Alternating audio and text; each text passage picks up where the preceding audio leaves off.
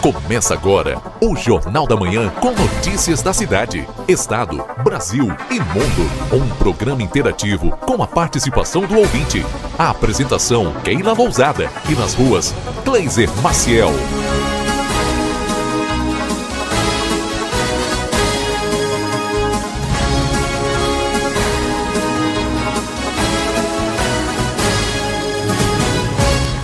Dia. Bom dia você que está sintonizado conosco na 95.3. RCC, você em primeiro lugar. Estamos iniciando o Jornal da Manhã. Hoje, 17 de julho de 2020, é sexta-feira, sexta-feira de tempo estranho na fronteira da paz. Ainda não definido, viu? Mas a temperatura já garanto para você, 8 graus e 7 décimos, 86% a umidade relativa do ar, mas a previsão é de que o sol venha brilhar logo logo aqui na nossa fronteira da paz. Você? Espero que sim. E embarca conosco aqui nessa jornada de notícia, informação e interatividade, porque do outro lado já tenho lá o Nilton Irineu Souza Minho com as informações da Santa Casa. Oi, Nilton, bom dia. Bom dia, Keila Lousada, bom dia, ouvintes do Jornal da Manhã da Rádio MCC FM 95.3. A 8 graus, né, Keila, nesse tempo de negatividade, né, de temperatura, hum. estamos com calor hoje. É, tá verãozaço só pelo prenúncio do sol. Então. Olha só, as informações que trago a ti, aos ouvintes do Jornal da Manhã, das informações das, das últimas 24 horas do Hospital Santa Casa da Misericórdia, são as seguintes: ocorreram 11 internações, 10 dessas pelo convênio SUS e uma por outro convênio. Ocorreram três óbitos. Faleceram Alcides Pereira Martins, Maria do Horto de Freitas Correia e Edson Apoitia Guimarães ocorreram dois nascimentos. A senhora Kátia Simone Carvalho de Siqueira deu a luz ao bebê de sexo masculino e Eline Martins Gonçalves deu a luz ao bebê de sexo feminino. O movimento do pronto atendimento nas últimas 24 horas foram prestados 38 atendimentos, sendo 26 desses por urgência, duas emergências e 10 consultas. Horários de visitas do Hospital Santa Casa de Misericórdia, que o geral é das 12h30 às 14 horas, encontra-se suspenso por tempo indeterminado como medida protetiva ao Covid-19 coronavírus, assim como também está restrito os horários de visita à UTI, sendo liberado apenas uma visitação no primeiro horário, das 13h30 às 14 horas, e suspenso por tempo indeterminado o segundo horário das 19h30 às 20 horas. Estão também restritos os horários para a troca de acompanhantes, sendo permitido duas trocas durante o dia, sendo às 8 da manhã e às 8 horas da noite, às 20 horas da noite. Os serviços de assistência social e ouvidoria funcionam de segundas a sextas-feiras, das 8 às 14 horas, sem intervalo ao meio-dia. Com as informações da Santa Casa de Misericórdia para o Jornal da Manhã, da rádio RCC FM 95.3, a mais potente da fronteira oeste, Nilton Irineu Souzaminho. Bom dia a todos, muito bom final de semana e até segunda-feira em La Lousada. Até segunda. Um abraço para você, viu? Obrigado igualmente. Tá aí o Nilton Irineu Souza Minha trazendo as informações da Santa Casa. E eu trazendo para você algumas notícias dos portais eletrônicos aqui na RCC. Vá participando, vá mandando sua mensagem através do 981 26 6959. 81 26 6959 é o telefone WhatsApp da RCC.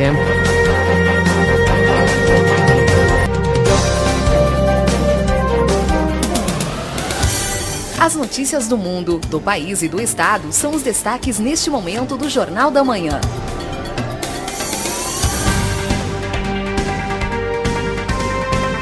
Estados Unidos tem novo recorde de 77 mil casos em um dia e passam de 3,5 milhões de infectados. A Flórida é o epicentro da Covid-19 no país.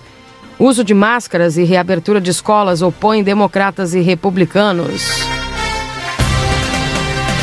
Depois de Estados Unidos e Brasil, a Índia é o terceiro país a passar de um milhão de casos.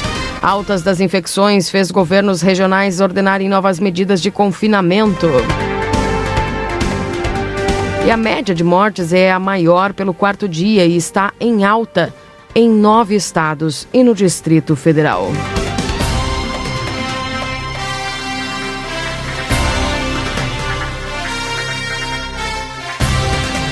E na fase 4 de reabertura, o Rio libera esporte coletivo na praia durante a semana. Pontos turísticos também podem reabrir, mas Corcovado, Pão de Açúcar e Aquarrio seguirão fechados. Isso são umas coisas que eu não entendo, sabe, gente? O Rio lá, campeão de mortes junto com São Paulo e o pessoal lá, vida normal, viu? Uma normal mesmo. Corrida pela imunização, a China faz pré-testes de vacina contra a Covid-19 cientistas, em cientistas e executivos.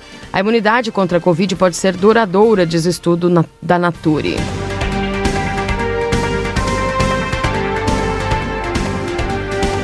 Também algumas notícias a nível local, da nossa região. Longo, long, longo debate pela frente. A reforma tributária do Rio Grande do Sul busca simplificar impostos, mas pode esbarrar em resistência empresarial. Reforma tributária inovadora, polêmica e necessária. Também risco de colapso, disparada de internações por Covid-19 em UTIs de Porto Alegre antecipa a busca por nova estratégia. Combate ao coronavírus estão subdimensionando o impacto da Covid-19, diz o secretário adjunto da Saúde de Porto Alegre. Com mais de 40 mortes registradas, o Rio Grande do Sul supera a marca de 1.100 óbitos. Após prisão domiciliar, juiz manda homem condenado a 100 anos por estupro da filha e da enteada voltar para a cadeia. E mulher perde 44 mil reais após cair em golpe de militar americano. Gente, eu vou falar de novo desse militar americano daqui a pouco aqui no Jornal da Manhã, tá bom? Alô, mulherada, atenção!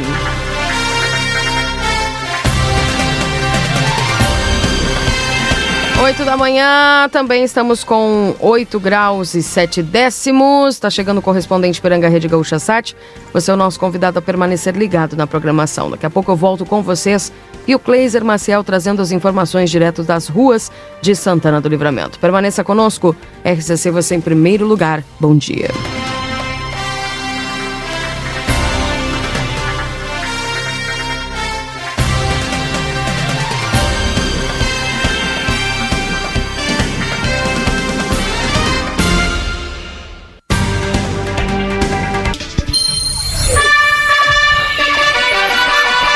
Correspondente Ipiranga, Rede Gaúcha Sat. Pedro Quintana. Muito bom dia, agora são 8 horas. Sexta-feira começa com céu encoberto em Porto Alegre, agora faz 11 graus na capital. O nível do Guaíba segue em declínio e atingiu marca inferior a 2 metros nessa madrugada. Com isso, terminaram os alagamentos na região das ilhas em Porto Alegre.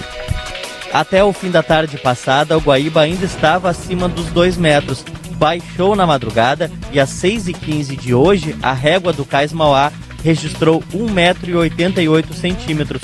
O nível máximo foi de 2 metros e 61. Com o declínio, os moradores puderam voltar à normalidade, sair para o trabalho de carro ou de bicicleta. Há ainda barro nas ruas e acúmulo de água nos pátios, mas sem alagamentos nas residências o trecho da rua Nossa Senhora Aparecida, por baixo da nova ponte do Guaíba, já tem a passagem livre. Ontem voltaram para casa 17 pessoas que estavam abrigadas em uma escola estadual da Ilha Grande dos Marinheiros. A prefeitura entregou roupas de cama, colchões e um kit de proteção contra o coronavírus. Da Ilha Grande dos Marinheiros, Thiago Bosch. E após a chuva registrada ontem, alguns rios do estado voltaram a entrar em elevação. É o caso do Taquari, Antas, Caí e Ijuí, mas em menor proporção do que na última semana, quando invadiram casas. Mesmo assim, segue a condição de alerta. Sinos e Gravataí seguem fora do leito em alguns pontos, por isso há alerta para essas áreas também.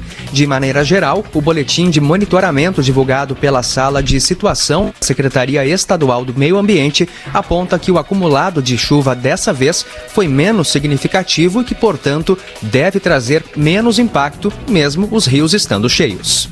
Onde tem posto Ipiranga, tem gente ajudando o Brasil a acreditar. Acredita aí. E se precisar, pergunta lá. Trânsito. O trânsito está parcialmente bloqueado na Avenida Sertório, próximo a Baltazar de Oliveira Garcia, onde os bombeiros ainda trabalham no rescaldo ao incêndio, a um depósito de peças de carro.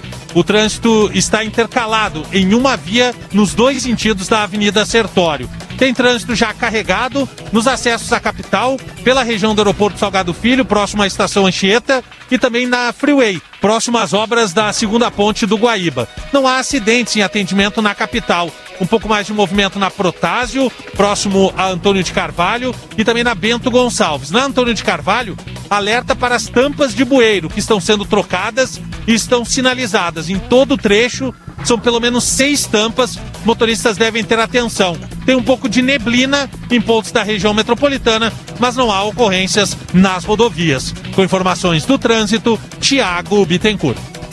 Tempo. Temperatura de 11 graus em Porto Alegre, 12 em Caxias do Sul, 9 em Santa Maria e 13 em Pelotas e Rio Grande. O Rio Grande do Sul terá uma sexta-feira de tempo firme e temperatura em elevação. A nebulosidade diminui e o sol aparece em todas as regiões. As temperaturas máximas podem chegar aos 24 graus. Descontos nas mensalidades escolares seguram a inflação de Porto Alegre, apesar da alta da gasolina aumentando nas últimas semanas e isso fez com que Porto Alegre deixasse de ter deflação. Mas a inflação não está maior devido aos descontos nas mensalidades. A Fundação Getúlio Vargas, que monitora os preços na capital gaúcha, identificou reduções mais uh, intensas nos cursos de ensino fundamental, educação infantil e pós-graduação. A média na pesquisa de inflação fica em uma queda de 3%, mas porque são consideradas também escolas que não deram desconto. Em pesquisa feita pela Rádio Gaúcha, foram identificadas reduções entre 5% e 35% nas instituições de ensino da capital. O normal é ter o reajuste tradicional nas mensalidades no início do ano e não haver alteração ao longo dos meses. Os descontos de agora estão ocorrendo devido à suspensão das aulas presenciais durante a pandemia. Para a Rádio Gaúcha, Giane Guerra. A Prefeitura de Porto Alegre e hospitais vão fazer uma reunião hoje em busca de uma nova estratégia para a disparada de internações por Covid-19 em UTIs. Na última semana, o aumento do número de pacientes foi de 31%. Gestores do município e de hospitais da capital vão discutir a utilização de espaços localizados fora de UTIs para tratamento intensivo, como salas de emergência e de pós-operatório, para reduzir o risco de colapso do sistema de alta complexidade. O Ministério Público ingressou na Justiça com ação civil pública para que Porto Alegre apresente o detalhamento do plano de contingência para o enfrentamento ao coronavírus. Conforme o Núcleo de Saúde da Promotoria dos Direitos Humanos da capital, no acompanhamento da execução de política pública, foi verificada a falha do gestor em demonstrar à população quais medidas adotará para evitar o colapso do sistema. A Secretaria Municipal da Saúde afirma que o plano de contingência já existe e está disponível ao público. Em nota, a pasta fez críticas aos promotores e afirmou que aguarda deles uma posição construtiva. Ainda nesta edição, Cidade do Rio de Janeiro começa nova fase de reabertura hoje com permissão para esportes coletivos em praias e lagoas. Prazo para inscrições no ProUni termina nesta sexta-feira. Onde tem posto Ipiranga, tem gente ajudando o Brasil a acreditar. Acredita aí. E se precisar, pergunta lá. Fique atento. Estudantes interessados em concorrer a uma das cerca de 170 mil bolsas oferecidas pelo programa Universidade para Todos têm até esta sexta-feira, às 11 horas e 59 minutos da noite, para concluir o formulário de cadastro no portal do aluno.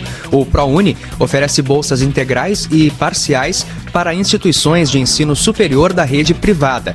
Essa edição do programa irá beneficiar mais de 167 mil alunos. Podem participar aqueles que fizeram fizeram a última edição do Enem e alcançaram no mínimo 450 pontos, além de não ter zerado a redação. A divulgação do resultado da primeira chamada será no dia 21 de julho. A campanha de vacinação contra a gripe termina hoje em Porto Alegre. As doses seguem disponíveis para a população em geral com mais de 100 em mais de 100 unidades de saúde. O alerta é dirigido em especial aos grupos prioritários que ainda não se imunizaram. Desse público houve baixa adesão, principalmente de crianças, gestantes e mães de bebês de até 45 dias. Onde tem posto Ipiranga, tem gente ajudando o Brasil a acreditar. Acredita aí. E se precisar, pergunta lá. Temperatura de 11 graus em Porto Alegre, o céu é nublado nesse momento, 8 horas 8 minutos. Ninguém acertou as seis dezenas da Mega Sena no sorteio extra dessa quinta-feira e o prêmio é estimado em 24 milhões de reais para o concurso de sábado. 20 apostadores acertaram cinco números e vão levar 99 mil reais cada. As dezenas sorteadas são 28, 29, 31, 50, 58 e 59. A Quina novamente acumulou e pode pagar hoje 22 milhões de reais. Dia de sorte, time mania e dupla cena também acumularam. O diretor e produtor Del Rangel morreu aos 65 anos nessa quinta-feira. Ele trabalhou nos anos 80 na TV Globo, onde dirigiu novelas como Cambalacho, O Outro e Bebê a Bordo. Em 2001, foi um dos diretores de Os Maias. Del Rangel foi casado com a atriz Regina Duarte entre 1983 e 95. A causa da morte não foi informada. Em instantes, presidente da Câmara diz que não há espaço para debater uma nova CPMF. Onde tem posto Ipiranga, tem gente ajudando o Brasil a acreditar. Acredita aí. E se precisar, pergunta lá. O presidente da Câmara, Rodrigo Maia, afirmou na noite dessa quinta-feira ser contra a recriação de um tributo semelhante à CPMF no âmbito da reforma tributária. Maia disse que não há espaço para debater uma nova CPMF e que a carga tributária brasileira já é alta demais. O presidente da Câmara ressaltou que quer aprovar uma reforma em parceria com o Senado e com a participação do governo federal. O ministro da Economia, Paulo Guedes, deve entregar a primeira fase da proposta proposta de reforma ao Congresso na próxima terça-feira. Começa nesta sexta a fase 4 de reabertura da cidade do Rio de Janeiro em meio à pandemia. A principal mudança é a permissão de segunda a sexta de esportes coletivos em praias e lagoas como vôlei e futevôlei.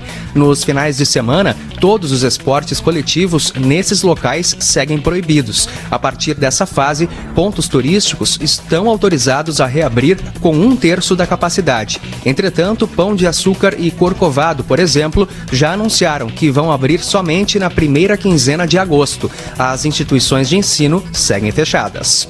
E a Índia ultrapassou a marca de um milhão de casos de coronavírus nessa sexta-feira. As autoridades locais aumentaram as restrições sanitárias e ordenaram medidas de confinamento para conter a propagação da pandemia. Terceiro país do mundo em número de infecções registradas, atrás somente dos Estados Unidos e do Brasil, a Índia possui mais de 25.600 mortes. Nas últimas 24 horas, o segundo país mais populoso do planeta teve cerca de 35 mil novos casos e 700 mortes atribuídas ao vírus. Posto Ipiranga. Abasteça com mais segurança e sem sair do carro com o app Abastece Aí. Saiba mais em gaúchazh.com. Próxima edição do Correspondente Ipiranga, às 12 horas e 50 minutos. Um bom dia.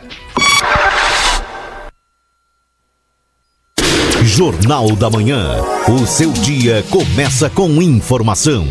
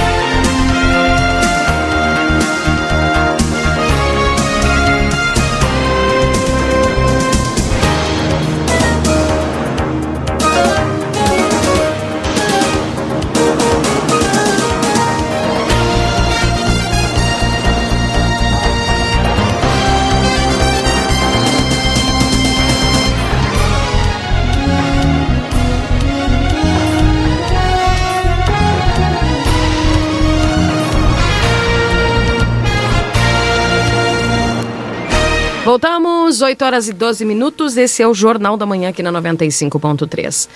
RCC, você em primeiro lugar, saudando a todos que estão conosco aqui através da 95.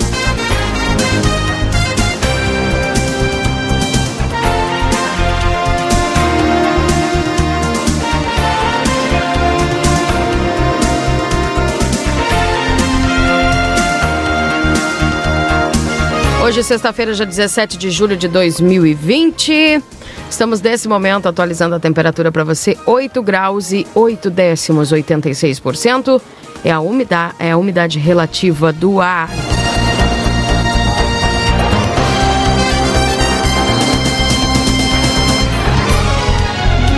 Lembrando que estamos para os nossos parceiros, o Instituto Gulino Andrade, que é referência em diagnóstico por imagem na fronteira oeste. Também para a Ótica Ricardo, na Rua dos Andradas 547, 3243 5467. A Recofran não perca as ofertas imbatíveis da semana. Lojaspompeia.com é fácil ser fashion. Exatos, matricule-se agora na Conde de Porto Alegre 841 3244 5354. Suprimac Copiadoras, locação comodato, suprimentos e suporte técnico para impressoras e multifuncionais. Telefone 3244-2573. Everdiesel, retífica de motores e bombas injetoras. Pizza na hora, fique em casa e nós levamos até você. 3242-4709. Lojão Total, peça pelo WhatsApp 3241-4090. Acima de 30 reais, não cobramos a entrega. Modazine com ofertas imperdíveis da Andradas número 65. Consultório de Gastroenterologia, Dr. Jonathan Lisca. Agende a sua consulta pelo 3242 3845. Oral Sim Implantes Santana do Livramento. O nosso carinho constrói sorrisos. Na Silveira Martins 415, telefone da Oral Sim é 3621 0300. Previsão do tempo você terá para Ricardo Perurena Imóveis na 7 de setembro 786. Postos Espigão e Feluma, a gente acredita no que faz. Hora certa, 8h15, para a Pulperia Casa de Carnes, com entrega própria para sua segurança no 999651994, telefone 3241-1811. A Clínica Pediátrica Doutora Valene Mota Teixeira, na 13 de maio 960. O telefone é 3244-5886. A Alsafe avisa que chegou reposição de máscaras de tecido TNT, PFF Face Shield, infantil e adulto. WhatsApp é 99909 1300. Riscale tranquilidade para seguir adiante no 999549803. E o novo plano gamer do provedor A Plateia com 155 MB de download por 75 de upload. Ligue 3242-2939 e jogue online. A maior taxa de upload do mercado. Aline Consórcios e Financiamentos na João Goulart 720. Também para os nossos parceiros aqui do Jornal da Manhã, o, a Zona Franca Calçados e Confecções. Lembrando que tem sorteio lá na Zona Franca, viu, gente? Olha só, tá concorrendo um iPhone XR. A cada 50 reais em compras de produtos da Picadilly, você ganha um cupom para participar do sorteio.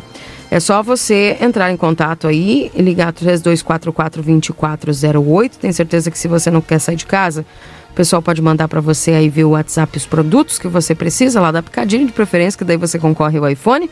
Ou também ir até a loja física ali que está tomando todos os cuidados é, na Andradas 141 e Andradas 115. Lembrando, o sorteio acontece dia 31 de agosto. Tem tudo que você precisa ali, viu, gente? Roupa, calçado, acessório. Sai prontinho lá da Zona Franca. 8 e 17 lembrando que estamos também para a Vida Card. A Vida Card que tem o central de atendimento do 3244 4433. 3244 4433 ou no WhatsApp 99630 6151. Lembrando que tem agenda, gente, aberta para traumatologista. O Dr. Ciro Ruas, você que precisa do traumatologista, aí dia 20, viu? O Dr. Ciro Ruas vai estar atendendo.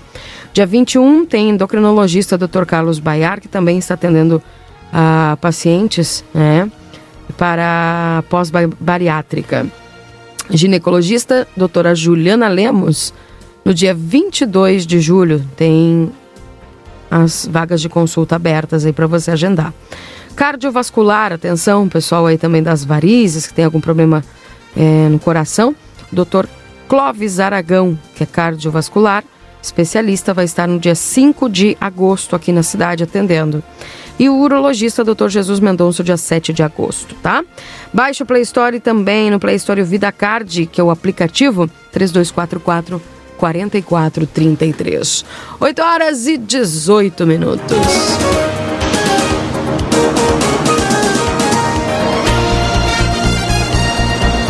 Deixa eu dar bom dia para ele, o nosso repórter Kleiser Maciel. Kleiser, bom dia. Tudo bem, Keila? Tudo bem, você? Tudo certo. Que bom.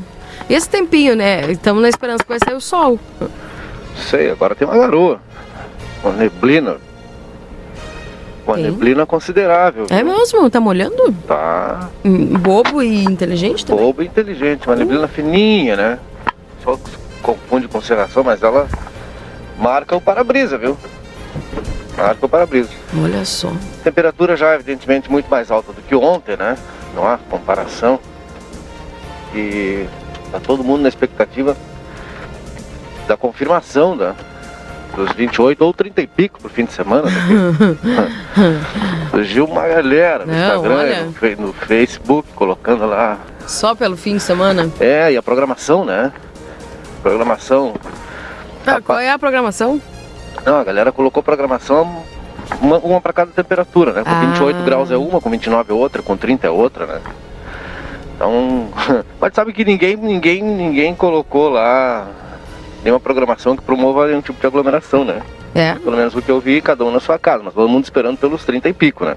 E Bueno? É, tinha galera até querendo montar piscina já, né? Vai, é muito otimismo, né? Saudade. Não, imagina a trabalheira, né? Monta tua piscininha ali de mil litros. Imagina, né? É só pro fim de semana, tá, gente? Não, bota que até quarta aí a gente tem a temperaturas boas, mas pra piscina ainda também já não sei, né? Um alíviozinho. Olha, a pista muito escorregadia, viu? né? Tá ruim pra turma que tá pilotando aí, então dá um tira, tira o pé porque essa umidade faz virar o sabão o asfalto, né? Essa neblina aí, quase garoa, neblina Hum. fininha. Mas quem tem riscado tá tranquilo. Riscado e corretora de seguros, tranquilidade para seguir adiante. Delegacia de polícia de pronto atendimento, Keila. Em poucos segundos eu já trago para ti as informações.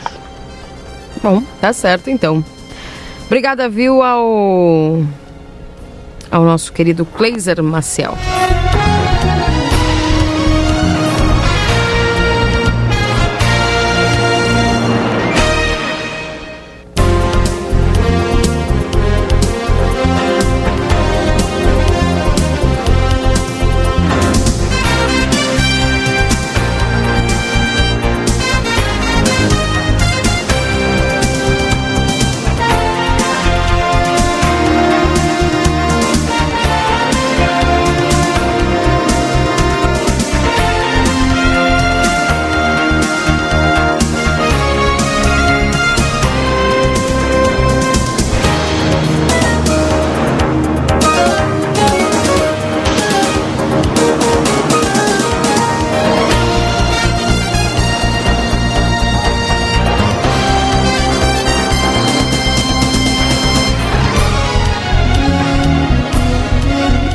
E 21 minutos, 8 e 21, esse é o Jornal da Manhã aqui na 95.3. 8 graus e 8 décimos, 86% é a umidade relativa do ar.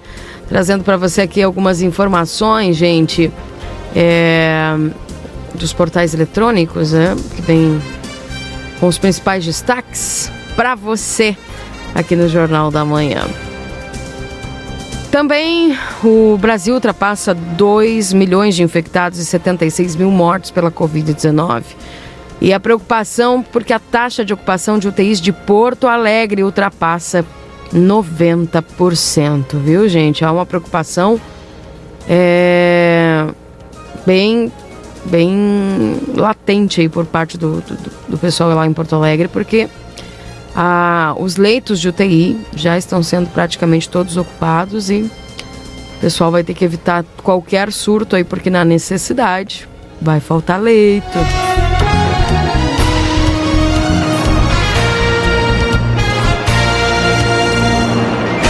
Deixa eu dar bom dia aqui para os nossos ouvintes que estão participando conosco já no 981 266959. Bom dia para a Suzel, também para seu Gilmar lá na, no Cerro da Cruz.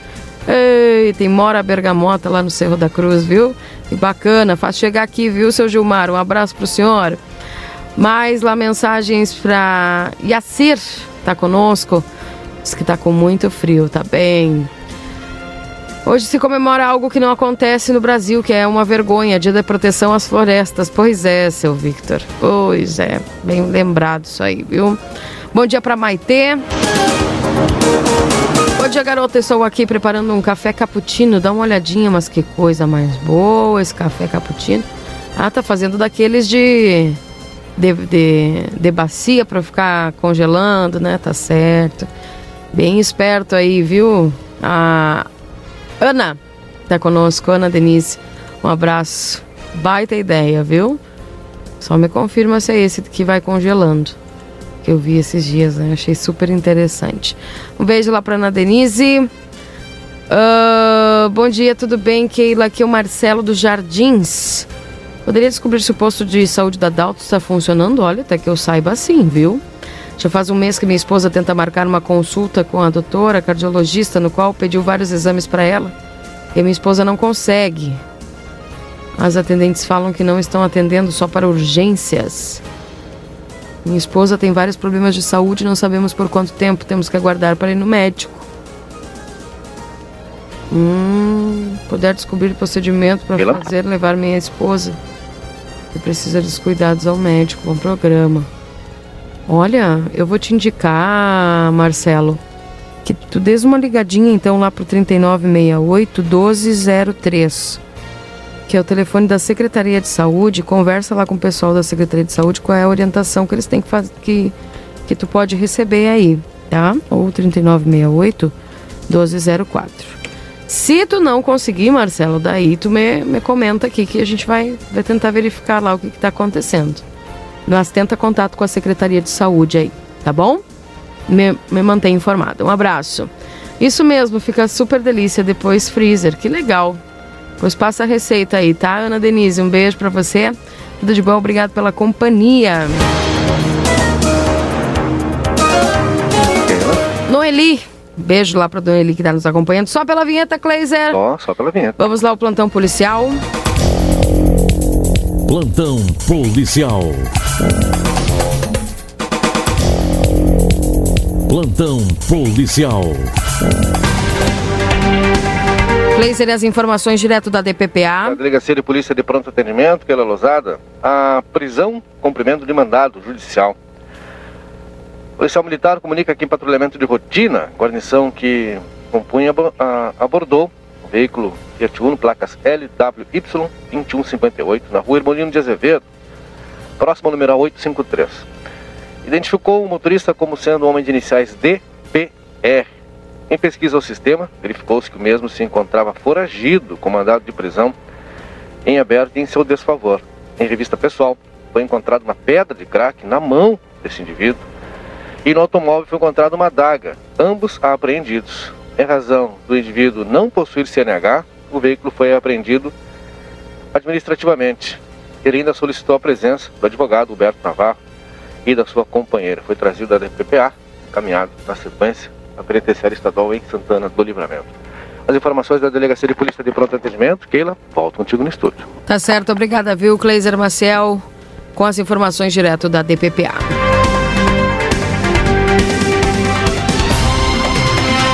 8 horas e 27 minutos. E olha só, gente, uma notícia: o IPVA passará de 3% para 3,5% no estado, prevê a reforma tributária do Rio Grande do Sul. O governo também aponta isenção para veículos leves com mais de 40 anos.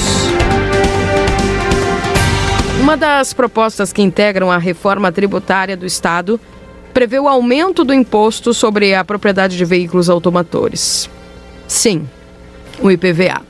Atualmente, o percentual é de 3% e passará para alíquota de 3,5% para automóveis e caminhonetas, e o aumento do teto de isenção para veículos fabricados há mais de 40, de 40 anos e não 20 anos. Segundo o governo, a receita bruta do IPVA, levando em consideração o ano de 2019, foi de 3 bilhões de reais. Do total da frota de 2019, estimada em mais de 6.917.855 veículos, 54% são de veículos tributários, tributáveis e outros 46, vir- eh, 46% de isentos. Com a mudança, 75% passarão a ser tributáveis e 25% isentos. Com a mudança, o impacto total de aumento de 744 milhões na arrecadação. A nova alíquota passará a valer já a partir do ano que vem. Mesmo com a elevação, Eduardo Leite ressaltou que a alíquota ainda será inferior a outros estados como Minas Gerais, Rio de Janeiro e São Paulo, que tem alíquota de 4%, e Goiás com 3,75%. Eduardo Leite ressaltou que chegou a ser cogitada a possibilidade de haver um escalonamento em relação ao IPVA, porém a conclusão era de que não seria viável. Em relação à revisão da carga tributária, haverá alteração no desconto do bom motorista. A mudança dos percentuais segue o seguinte padrão. Quem tiver três anos sem infração passa de 15% para 5%. Dois anos sem infração de 10% para 3%. E um ano sem infração de 5% para 2%. Outra mudança é o IPVA verde, que aplicará para os veículos híbridos até 2023 a isenção já existente para os veículos elétricos a partir da sanção da nova lei. Haverá isenção por dois anos do IPVA na compra até 2023 de novos carros e caminhões, além de isenção por quatro anos para ônibus com características de biossegurança. Cleiser Maciel, aumento no valor do IPVA de 3 para 3,5% no estado. É novidade, né? Que o Estado precisa receita, né? E as receitas do Estado provêm justamente da, dos tributos, né? Que são pagos por todos nós, né? Uhum. Entre eles o IPVA. A questão não é o aumento da receita, a questão é o que se faz com ela, né? Sim. E a necessidade que se tem urgente. Mas isso não é uma característica nesse momento apenas do Rio Grande do Sul, né? É, está entre os estados mais quebrados, junto com Minas Gerais, Rio de Janeiro. É uma característica de todos. E todos vão ter que encontrar alternativas. O governador apresenta esta, né? Que vai evidentemente ser debatida, discutida. Não sei se esse texto final, né? Se vai, vai- vai ficar assim, se vai ser alterado. Mas há um consenso. Há uma necessidade de aumentar a arrecadação. E, e passa pela passa pela questão tributária, né? Isso aí é o que ele declarou, que era organizar o fluxo de caixa, Cleiser? Não, isso aí é outra coisa. Isso aí é necessidade de aumentar a receita. Organizar o fluxo de caixa tem a ver com, com pagamentos, despesas. Que era a etc solução, né? Eu É, mas recordo. quem é que tem a solução neste momento? Que ninguém É o povo, imaginava, né? ninguém imaginava que nesse, nesse período 2020 fosse acontecer algo assim. Hum. E é claro que ele também não tá, já, não, já não estava encontrando a solução, né? Aquela proposta de campanha lá também já não, já não estava sendo encontrada. A gente sabe que ele está no meio do mandato, quase no fim aí, né? Ha- Haveria tempo para isso? Não sei. O que eu sei é que no meio disso tudo surge aí um tal de coronavírus, né? Que, que bagunça com as contas de- do mundo inteiro, né? Mesmo aqueles que têm, que tinham, né?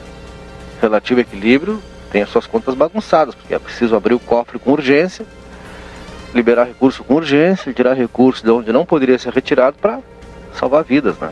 Agora, o remédio é amargo, né? E, e essa conta vai ser dividida por todos nós, né? É, é- é triste porque esse remédio faz tempo que a gente toma amargo. né? Pois é, esse remédio a gente paga, é um remédio amargo e não é, uma, não é por culpa desta gestão, né? Sim. São, são várias as, as, São as várias. administrações que vêm fracassando, né? Na busca do equilíbrio. Olha só, Kleiser, é uma, é uma, é uma coisa assim que, que a, a população fica pensando também, porque em contrapartida, enquanto eu sei que eles precisam, e se fosse qualquer um de nós hoje lá na, na governança, é, teríamos que achar alternativas. Só que pelo menos que o serviço chegue com qualidade para as pessoas. Eu acho assim que ninguém jamais se negaria de pagar um imposto se o serviço de retorno viesse com muita qualidade. Eu Claro, acho que essa é a é diferença, sabe? Isso é consenso, né? Eu Acho que essa é a diferença. Isso aí é consenso, Mas-. Isso é consenso. O problema, o- sabe o que, que desgasta o trabalhador, Kleiser? É a gente ver pagar, é a gente ver sair, escorrer ali o, o- pouco que, que a grande massa recebe. E, infelizmente, depois na hora do retorno de uma de uma de um- uma prestação de serviço, né, com aquele imposto, a gente não vê a qualidade. Que essa é a diferença do nosso país para os demais países. Eu acredito que essa é a diferença, né? Mas É, são muitas outras, viu, Keila? Quando a gente fala assim na, na, na- na arrecadação e retorno daquilo que é arrecadado em forma de serviços, essa é uma, tem muitas outras, né? Porque é o formato, é uma questão cultural, é, tem a questão de organização, melhor, organiza, melhor organização histórica, né? melhor fiscaliza, fiscalização em cima de tudo isso. A gente tem muitas falhas, né? Assim como os outros países também, também as têm. Mas é, são muitos os aspectos. E um deles, Keila, é porque a gente se acostumou também a deixar na mão dos outros, né? A gente se acostuma a entregar é, o nosso recurso na forma de pagamento do tributo para aqueles que vão administrar e a gente não fiscaliza, e a gente não fiscaliza eles, né? A gente deixa que eles façam o que eles querem com o nosso recurso. Isso historicamente, né? Há décadas a gente, a gente funciona assim. Mas depois a gente reclama da falta do serviço que deveria ser pago com aquele nosso tributo que foi descontado. E por que que não há, Kleiser, uma, pro- uma proposta assim de redução é, da grande estrutura que os políticos têm? Ah, mas Keila, quem é que quer perder a mordomia, né? A proposta de redução da estrutura, para mim, condição deveria ser condição sine qua non, né? Para qualquer início de conversa, né? Pois é, mas é isso que chateia, sabe, É, coisa? mas acontece que são eles que vão aprovar isso, né, Keila? Então, como é que tu convence um cara é, a aprovar uma redução da sua estrutura, né? Bom, a menos que tu convença uma legislatura inteira e essa, essa legislatura tenha certeza absoluta que não vai se reeleger, aprovar isso para a próxima. Mas quem, tem, quem deve passar essa certeza que essa legislatura não vai se reeleger é a população. E aí é onde eu digo que o cidadão entra na falta da fiscalização. Ah, Nós, né? Nós, eu, tu, todos nós. A gente deposita lá o voto de confiança, entrega para eles uma carta e diz façam por nós. Só que a gente não acompanha, não fiscaliza, não cobra, entendeu? E a gente está falando de uma, de uma condição que está aí, né? Ah, ela está na parte de cima do bolo, digamos assim, né? Fora outras questões que vão passando nos corredores escuros, né? Que, projetos que passam pelo corredor escuro. Uma aprovaçãozinha aqui, outra ali, que não é noticiada, que a gente não fica sabendo. E lá adiante, quando o cidadão tem uma demanda para resolver, ele fica sabendo que há um impedimento porque foi aprovado em algum momento uma questão lá que o impede de ter uma vida mais fluida, digamos assim, né? Uhum. Porque não se percebeu que foi- aprovado um projeto X lá que vai travar em algum momento a continuidade do seu empreendimento, ah, sei lá, né? Projetos que a gente sabe que o pessoal vota na calada. Da... Porque assim, ó, é um subsídio mensal de um deputado é de R$ 25.322,25 Sim. Tu, tu tá falando só do salário, né? Sim, porque tem ajuda de custo, né? É, não, tem um- uma série de, de- questões aí. Tem uma estrutura gigantesca para movimentar o- os seus gabinetes, né? Uhum. Que Bom, são vinte- as verbas, né? É, 25 mil reais é um salário bom em qualquer região do mundo. Qualquer região do mundo, isso é um bom salário. Para desempenhar uma função que nada mais é do que atuar em prol daqueles que o colocaram lá como representante. Né? Ponto. Estar atento. Isso requer o mínimo de, o mínimo de conhecimento possível. Né? É, só que o que acontece é que boa parte desses, desses agentes, eles, eles atuam ou em causa própria ou na defesa das causas específicas de grupos, né? E muitas vezes grupos econômicos. Aí dificulta, porque aí deixa de, de- de prevalecer o interesse da maioria. E a maioria, nesse caso, com perdão da redundância, a maioria acaba sendo minoria, né? Porque isso não chega para as minorias, as benfeitorias, que deveriam ser provenientes dos tributos, por exemplo, entendeu? É. Então um cara chega lá para legislar para defender um grupo que botou grana na campanha dele, e ele tem que dar o retorno, né? Aí é puxado, né? Isso em todas as, as esferas, hein? Que fique claro, né? Todas. Aí é puxado. Mas Enquanto isso, há deputados lá, na, é, outros políticos influentes né, em países da Europa que andam de metrô e vão para o trabalho de bicicleta. Né? porque também tem metrô funcionando, né? Tem ciclovia funcionando. Bom, mas poderiam andar de helicóptero? É, é. Mas é porque os caras. De jatinho? Aqui a gente não tem ciclovia em condição, a gente não tem o, o transporte em condição, o metrô no caso, em condição, né, que permita isso, né? E a gente se acostumou a fazer a diferenciação pela capacidade de ostentação, né? Uhum. Então, um camarada que pode é, ostentar, por que, que ele vai utilizar o transporte público, né? Hum, mas Olívio, É, mas é uma outra geração, né? é. Outra Eu lembro geração. do, do Olívio, que não sou, Outra não sou geração. partidária, mas a pessoa do Olívio eu me lembro sempre dele com seu, no seu transporte De ônibus e. é, trem, coletivo, lá com a sua bolsinha. É, mas ele já fazia isso, já fazia isso antes, Antes, entendeu? pois é, por isso que eu te digo. É, antes. Só que depois a galera. né? Então. Mas tá, não vou falar disso agora porque já é sexta-feira e. Mas que vai subir o IPVA, que eu e você aí pagamos, já que é um. É aquele valor que tu corre o ano inteiro para ir guardando para não chegar num determinado mês X você pagar, né? Enquanto isso, as estruturas lá de cima eu não vejo mexer, não. É isso que me indigna. 8 graus e 9 décimos, 8 graus e 9 décimos de temperatura, 86% a umidade relativa do ar. Cleiser Marcel, daqui a pouquinho já da próxima pauta, são 8h39.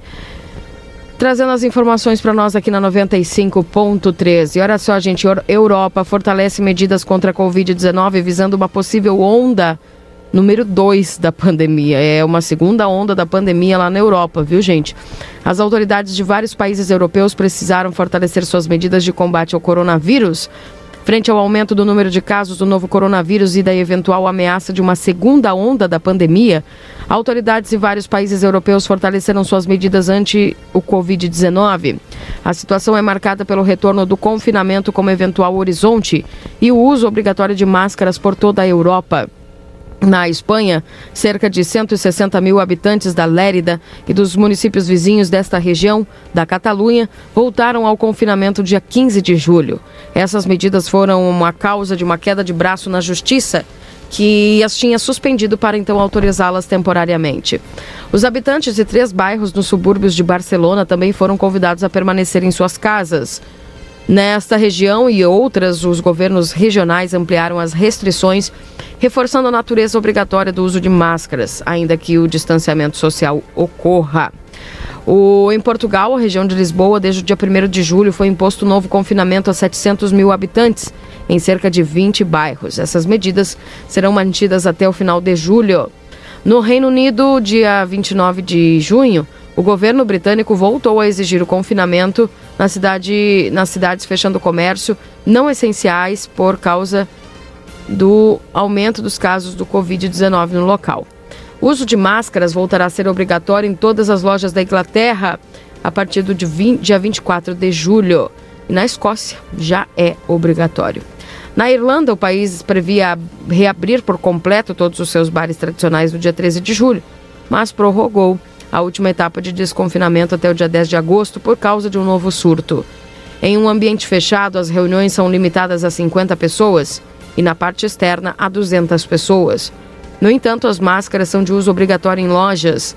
Na França, o uso da máscara voltará a ser obrigatório em todos os estabelecimentos fechados e abertos ao público, especialmente em lojas, a partir da próxima semana.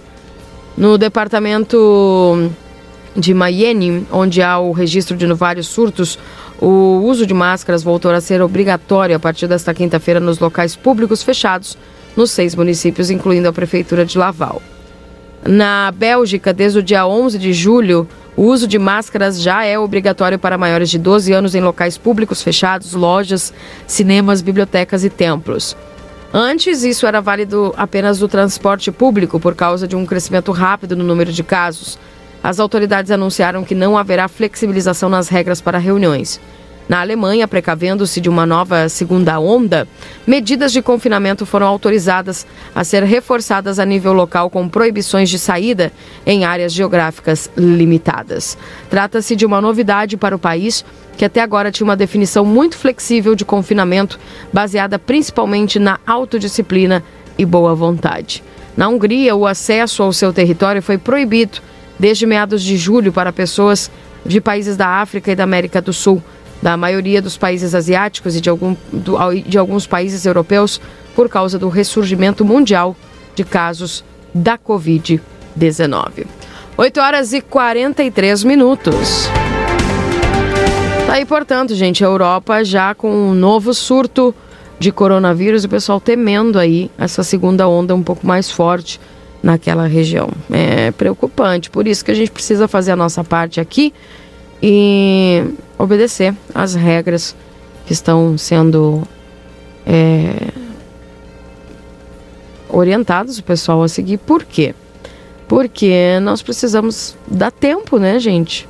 Dá tempo aí para fortalecer os hospitais. Aqui mesmo ontem em Livramento chegou cinco novos respiradores, o que ajuda bastante. Então o que nós precisamos é tempo e quanto menos, menos pessoas infectadas aí num grande, uma grande escala, melhor, né? E a gente consegue vencer. E ontem saíram novos casos que foram registrados, né, Cleiser Marcel, e daqui a pouco a gente vai falar Exatamente. a respeito disso, né? Depois aí da sua intervenção aqui na 95.3, 844.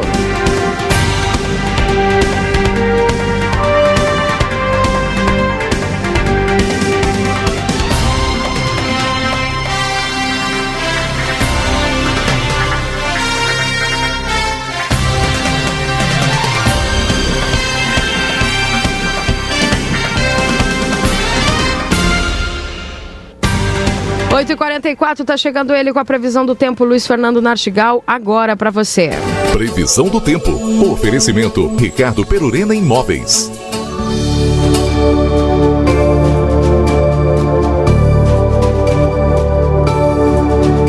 Bom dia, Luiz Fernando Natigal, chegando para nós com a previsão do tempo aqui na RCC, o Jornal da Manhã. Nesse momento, a temperatura, Luiz Fernando, estamos aqui com 8,9 graus. Chegamos aos 9 graus, mas uh, o tempo está fechado, viu? O Kleiser me relatou aqui uma neblininha, algo desse, nesse sentido. O sol vai aparecer hoje ou não? Bom dia. Muito bom dia, Keila. Bom dia a todos. Tem previsão sim do sol aparecer, Keila. Começamos o dia com muitas, muitas nuvens, né? muita nebulosidade baixa, neblina, nevoeiro em alguns pontos da região de livramento. Mas o frio já, já foi mais fraco hoje, né? Nós tivemos, até tivemos lá no comecinho da madrugada, por volta de meia hora da manhã, foi quando ocorreu a mínima nós chegamos a ter a temperatura inferior a 5 graus. Em livramento chegou a 3,8, exatamente é, 0,30 da madrugada. E depois foi subindo a temperatura e agora estamos aí com temperatura ao redor dos 8, 9 graus, não é? E vai subir mais durante o dia.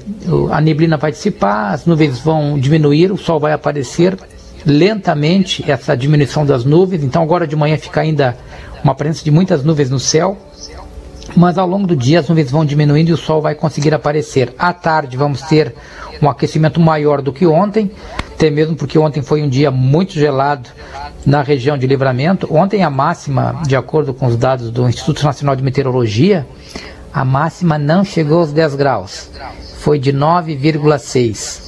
Foi um, um, dia muito gelado ontem, né, Keila? Bah, foi extremamente gelado, é incrível, né? Foi extremamente frio, né? Pois é, hoje não. Hoje há uma expectativa de que já haja um ingresso de ar mais quente no estado durante ao longo do dia. E o aquecimento à tarde vai ser um aquecimento mais expressivo comparado com ontem. Hoje nós já vamos ter à tarde máximas passando dos 15 graus.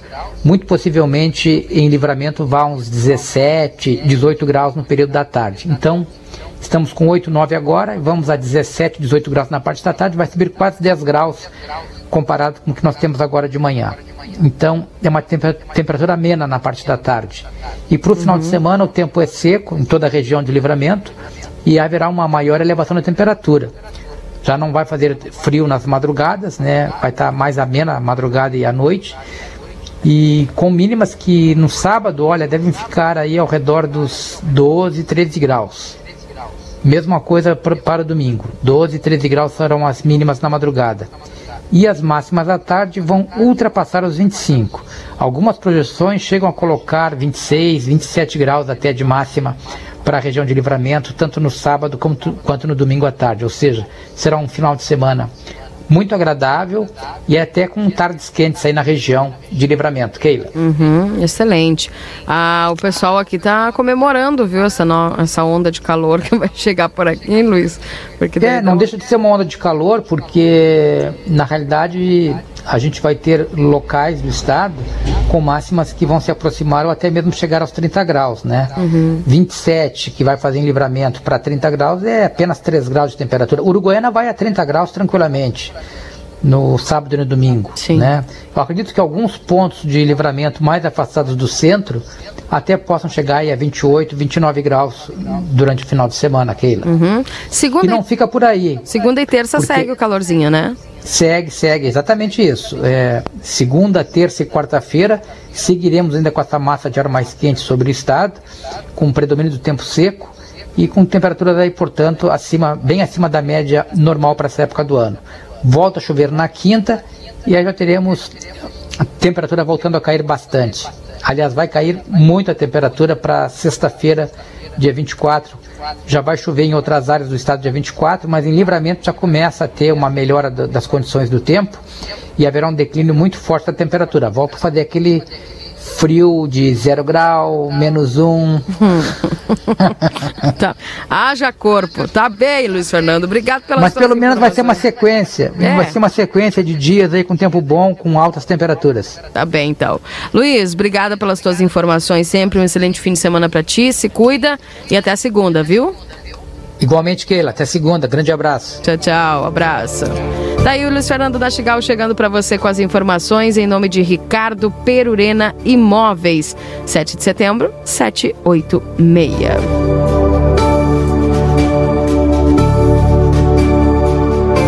Oito horas e 49 minutos, esse é o Jornal da Manhã aqui na 95.3. Na corrida por vacina contra a Covid-19, empresas chinesas fazem pré-testes em cientistas e executivos. Funcionários receberam doses antes mesmo da aprovação de, de testes em seres humanos, quebrando inclusive códigos internacionais de ética. Especialistas ressaltam que países buscam triunfo científico e político de ser o primeiro a conseguir a vacina eficaz. Na corrida global para fabricar uma vacina contra o coronavírus, uma empresa estatal chinesa está se vangloriando porque seus funcionários, incluindo altos executivos, receberam doses experimentais antes mesmo de o governo aprovar os testes nas pessoas. Ajudando a forjar a espada da vitória, diz um, um post com fotos de líderes da empresa que, segundo ela, ajudaram a pré-testar sua vacina. Seja isso considerado um sacrifício heróico ou uma violação das normas éticas internacionais, a afirmação ressalta os enormes riscos que a China assume para competir com empresas americanas e britânicas em ser a primeira com uma vacina para ajudar a acabar com a pandemia, um feito que seria um triunfo tanto científico quanto político. Obter a vacina da Covid-19 é o novo santo grau, diz a especialista global em direito público da saúde pública da Universidade é, da, de Georgetown. A competição política para ser o primeiro não é menor que a corrida pela Lua entre Estados Unidos e Rússia. A China se posicionou para ser um forte candidato. Oito das quase duas dezenas de vacinas em potencial em vários estágios de testes em humanos em todo o mundo são da China. Imagina, oito das quase duas dezenas são lá da China. Mais do que qualquer outro país. É, e a Sinopharm, que é uma outra empresa chinesa, já anunciaram que estão entrando nos testes finais. Tanto a China como a Sinopharm investiram pesadamente em uma tecnologia testada e comprovada nessa vacina inativada feita pelo crescimento de todo o vírus em um laboratório e depois pela sua morte. E assim é que são feitas as vacinas contra a poliomielite. Os principais concorrentes usam é, ocidentais usam tecnologia mais recente e menos comprovada para atingir a proteína spike que reveste o vírus. Glazer e as informações. Keila tem aqui o Leonardo, presidente da comissão organizadora da Semana Farroupilha em Santana do Livramento porque já uma decisão tomada uh, e publicada no começo dessa semana sobre o cancelamento do desfile. O maior desfile do Rio Grande do Sul, sem dúvida, né? Pela sua história, pela sua estrutura, pela quantidade de pessoas que participam. mas que nesse ano, durante a Semana Farroupilha, não terá, que obviamente em razão da necessidade de se evitar aglomerações. Decisão difícil, foi consenso, presidente Leonardo, bom dia. Bom dia, Kleiser, bom dia, Keila, bom dia aos amigos da Rádio Bom FCC, dia. da Rádio Jornal Plateia. É uma decisão que foi difícil a tomada, né? Para quem é tradicionalista, é um fato um tanto difícil, porque é um dos maiores eventos do estado do Rio Grande do Sul, é um maior desfile, se podemos dizer, e demanda uma série de situações, né? A serem analisadas e pensadas, ainda mais nesse momento atípico que é a pandemia que nós vivemos. Então, como ao longo desses três anos que a gente trabalha frente à, à Semana Farroupilha, a gente sempre tomou cuidado de escutar todos, envolver todo mundo nas decisões, esse ano não foi diferente. Né? Mais uma vez foi em decisão colegiada, nós reunimos as 30 entidades em Santana do Livramento, uh, trouxemos até a cidade o coordenador da 18ª região também, para que nos auxiliasse nessa tomada importante da decisão. E por unanimidade, né, que foi algo que nos deixou um pouco mais tranquilizados, digamos assim, é, de forma unânime, todos os patrões e patroas votaram pelo cancelamento oficial do desfile do 20 de setembro. Mas o que não deixa de ser cancelado é a Semana Farroupilha, né? Porque o sentimento do amor a, as coisas do, do, do, nosso chão, né, a nossa cultura, isso jamais pode se perder e jamais pode morrer, né? Então várias pessoas vêm questionando, vêm nos perguntando e entrando em contato com relação a como vocês vão cancelar o desfile Farroupilha para evitar aglomerações e vão abrir as entidades para ter aglomerações, né? Nós sabemos que existe uma lei hoje que ampara as entidades para funcionar eh, em modo restaurante, tá? Então nós vamos utilizar essa lei para que as entidades também possam pagar seus custos fixos, como despesa de água, de telefone, de luz e algumas com funcionários. Então elas precisam se manter. Mas claro que elas vão seguir uma série de protocolos que vai ser elaborado em conjunto com as entidades e com o comitê gestor da pandemia no nosso município, para que todos tenhamos segurança né, ao frequentar os CTGs e as entidades. Mas também o que nos chama a atenção é que de um universo de 30 entidades, mais de 20 entidades optaram por não abrir suas portas. Vão ficar fechadas. Vão ficar fechadas na Semana Farroupilha. Mas claro, é uma decisão ainda, eu acredito, né, que é uma decisão ainda muito cedo, que poderá mudar esse cenário ao correr dos próximos meses, próximos dias, e eles possam vir a mudar a sua opinião e fazer as suas, as suas aberturas. Mas hoje, a decisão que a gente tem formada após a reunião é que a grande maioria não irá abrir suas portas, tá? Mas iremos obedecer todos os protocolos. Também tomamos o cuidado de, de, de ter a Semana Farroupilha e ter junto conosco o nosso símbolo máximo, que é a chama crioula, né? O próprio movimento esse ano cancelou o acendimento a nível estadual, que seria em Canguçu, não terá o acendimento estadual, transferindo para as regiões discutirem esse tema. Né? Nós tivemos reunido com a 18ª região como membro do Conselho Fiscal e como conselheiro da 18ª para discutir de que forma faríamos esse acendimento regional ou não. Né? E aí, junto com as 12 cidades, a gente decidiu que cada cidade faria o atendimento de forma municipal, tomando os protocolos necessários para evitar as aglomerações. Ao longo dessa, dessa reunião, se discutiu dois temas, né? Uh, tendo Semana da Pátria em Santana do Livramento, a gente vai reviver o ato de 47. A gente vai retirar da, do fogo pátrio uma, uma centelha da chama crioula para dar início à Semana Farroupilha em Livramento. Não tendo a Semana da Pátria, não tendo fogo, o fogo pátrio, nós vamos escolher um local histórico em Livramento, possivelmente a região do Cerro Chato, que é onde foi que nasceu o Paixão Cortes, para que de lá o Grupo Santanense Cavalgadas faça esse acendimento e essa distribuição para as entidades de Santana do Livramento. De qualquer maneira, Leonardo, há riscos é, presentes na, nessa na Semana Farroupilha, né? Porque ela não foi cancelada, que foi cancelada apenas o desfile. Como é que vocês é, imaginam é, fiscalizar, medir e minimizar esses riscos? É, como a gente sempre diz assim, ó, o movimento tem um compromisso junto com o governo, junto com o Estado, ajudar a solução dos seus problemas. E a pandemia é um, é um problema de todos nós, né? Uh, mas eu sempre friso, a comissão organizadora, o movimento, ele tem a função de orientar as entidades. Nós não temos aquela, a, aquela função e aquela missão de punir. Isso compete ao poder público fazer a, a, fiscalização, atuar junto com as entidades. Mas cabe a nós orientar a todos eles, é o que a gente está fazendo nesse momento. A gente iniciou uma conversa de forma muito cedo, justamente para que ao longo desses meses a gente possa amadurecer essas ideias que vão surgindo, porque a gente está conversando com vários segmentos da sociedade, com várias pessoas, a fim de tentar entender um pouco mais sobre esse, sobre esse fato que vai acontecer daqui próximos meses, próximos dias. Então a gente vai orientar as entidades com os protocolos, claro que a responsabilidade de serem cumpridos ou não é de cada patrão e de cada patrão patroa, né, que fique bem clara essa, essa situação, e o poder público também vai atuar fiscalizando. Né? A comissão fez a sua orientação, vamos encaminhar todos os protocolos necessários para as entidades, vamos nos colocar à disposição do que for possível para ajudar uh, nessa situação de realização dos eventos, mas cabe a cada entidade, a cada patronagem, a cada patrão definir os seus protocolos e, claro, as suas responsabilidades com relação à abertura ou não das suas entidades ao longo da Semana Farroupilha. Leonardo, obrigado pela tua informação, bom dia. Muito obrigado, Kleiser, bom dia a, a Keila e a todos os ouvintes da Rádio RCC.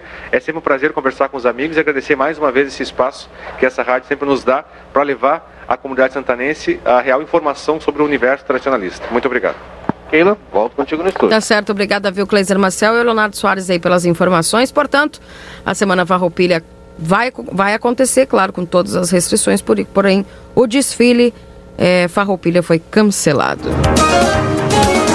Para que o pessoal consiga aí é, organizar toda essa questão de, de cuidados uns com os outros, né? E não deixar de, de curtir aí a semana, porém com todos os cuidados possíveis.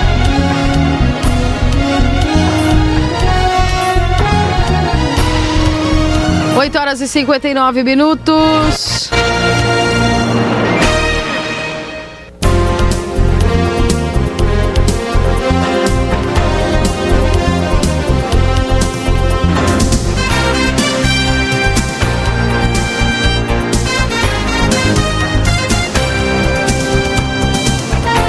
Vou, gente, ao intervalo comercial. Daqui a pouco eu volto trazendo mais notícias e informações aqui na 95.3. Estou procurando umas reportagens aqui para trazer para vocês. Daqui a pouco a gente fala de diversos assuntos aqui na 95. Fica aí. Jornal da Manhã. O seu dia começa com informação. Voltamos 9 horas e 7 minutos. Esse é o Jornal da Manhã aqui na 95.3. RCC, você em primeiro lugar.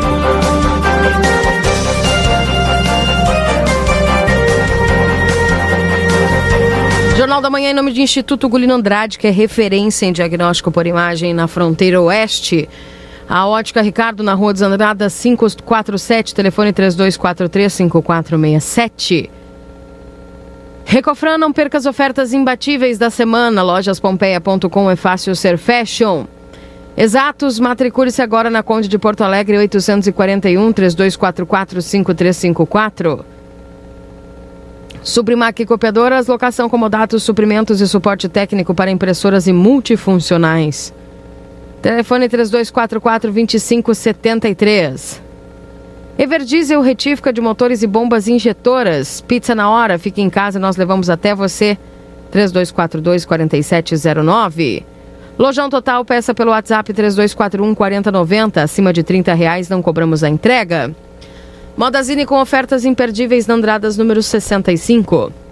Oral Sim Implantes Santana do Livramento. Nosso carinho constrói sorrisos. Silveira Martins 415. Telefone é 32, 3621 0300. 3621 0300. Ricardo Pereira Imóveis, na 7 de setembro, 786. Postos Espigão e Feluma, a gente acredita no que faz. Um abraço pro Rubinei aqui, todo o pessoal do Feluma da, do Feluma da Faixa. Hora certa, 99 para a Pulperia Casa de Carnes, com teleentrega própria para sua segurança, 999651994 ou 3241-1811. A Clínica Pediátrica Doutora Valéria Mota Teixeira, na 13 de maio 960. O telefone para contato é 3244-5886. A Alsafe avisa que chegou reposição de máscaras de tecido TNT, PFF, Face Shield infantil e adulto. O WhatsApp é 999091300. Riscale tranquilidade para seguir adiante no 999549803. E a Riscale você não passa frio, viu? Ouviu ontem a o vídeo lá, o pessoal da Riscale faz atividade ali na hora do, do trabalho para espantar o frio. Um abraço para Denise, para toda a equipe. Novo plano gamer do provedor A Plateia, 155 MB de download e 75 de upload. Ligue 3242 2939 e jogue online. É a maior taxa de, de upload do mercado. Pela TV A Plateia, Aline Consórcios e Financiamentos na João Goulart 720. Também, lembrando a você que temos a Zona Franca Calçados e Confecções. Olha, gente, com looks incríveis para você lá na Zona Franca. Sai prontinho, viu? Da cabeça aos pés, mais acessórios. Aproveite também, participe do sorteio de um iPhone XR. Vai acontecer o dia 31 de agosto. Para você participar e concorrer, a cada 50 reais em compras de produtos da Picadilly, você ganha um cupom para participar do sorteio. Aproveite, Andradas 141 e Andradas 115. E Vida Card, o cartão de saúde que cuida mais de você, 3244-4433. Lembrando que tem agenda aberta aí para o traumatologista Dr. Ciro Ruas, dia 20. Tem endocrinologista dia 21, ginecologista dia 22, cardiovascular vem o dia 5 de agosto para atender e urologista dia 7 de agosto para atender. Para você marcar aí consulta, 3244-4433. Apenas 35 reais por mês, você e mais quatro pessoas da sua família têm descontos nos atendimentos médicos. Aproveite, converse lá com o pessoal do VidaCard 3244-4433 ou baixe o aplicativo do Play Store, no, no Play Store do VidaCard para você.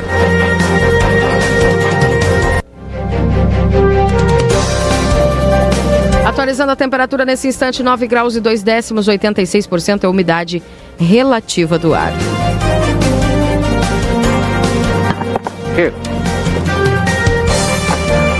Sheila? Oi, Kleiser. Eu te dizer do parto, que é pra gente conseguir uma vaga de estacionamento na região central aqui agora, 9 horas da manhã, viu? Ah, sim. Pra nossa próxima intervenção aqui, quero te dizer que. Acho que tu vai ter que entrar ali no. Não, eu consegui, a gente fez Ah, aqui um, um, um acordo, né? É, tira um carro, tira uma vaga, né? Só um pouquinho que eu vou tirar aqui, coloca aí, aí guarda pra mim, quando sair eu já volto ocupado de novo. E é isso, né? Nove da manhã, um dia cinzento, estranho, né? Chuvoso. E essa situação, né, Keila? Aqui na região central, viu? É, essa parte da estacionamento aí vou te contar. 9 e 12.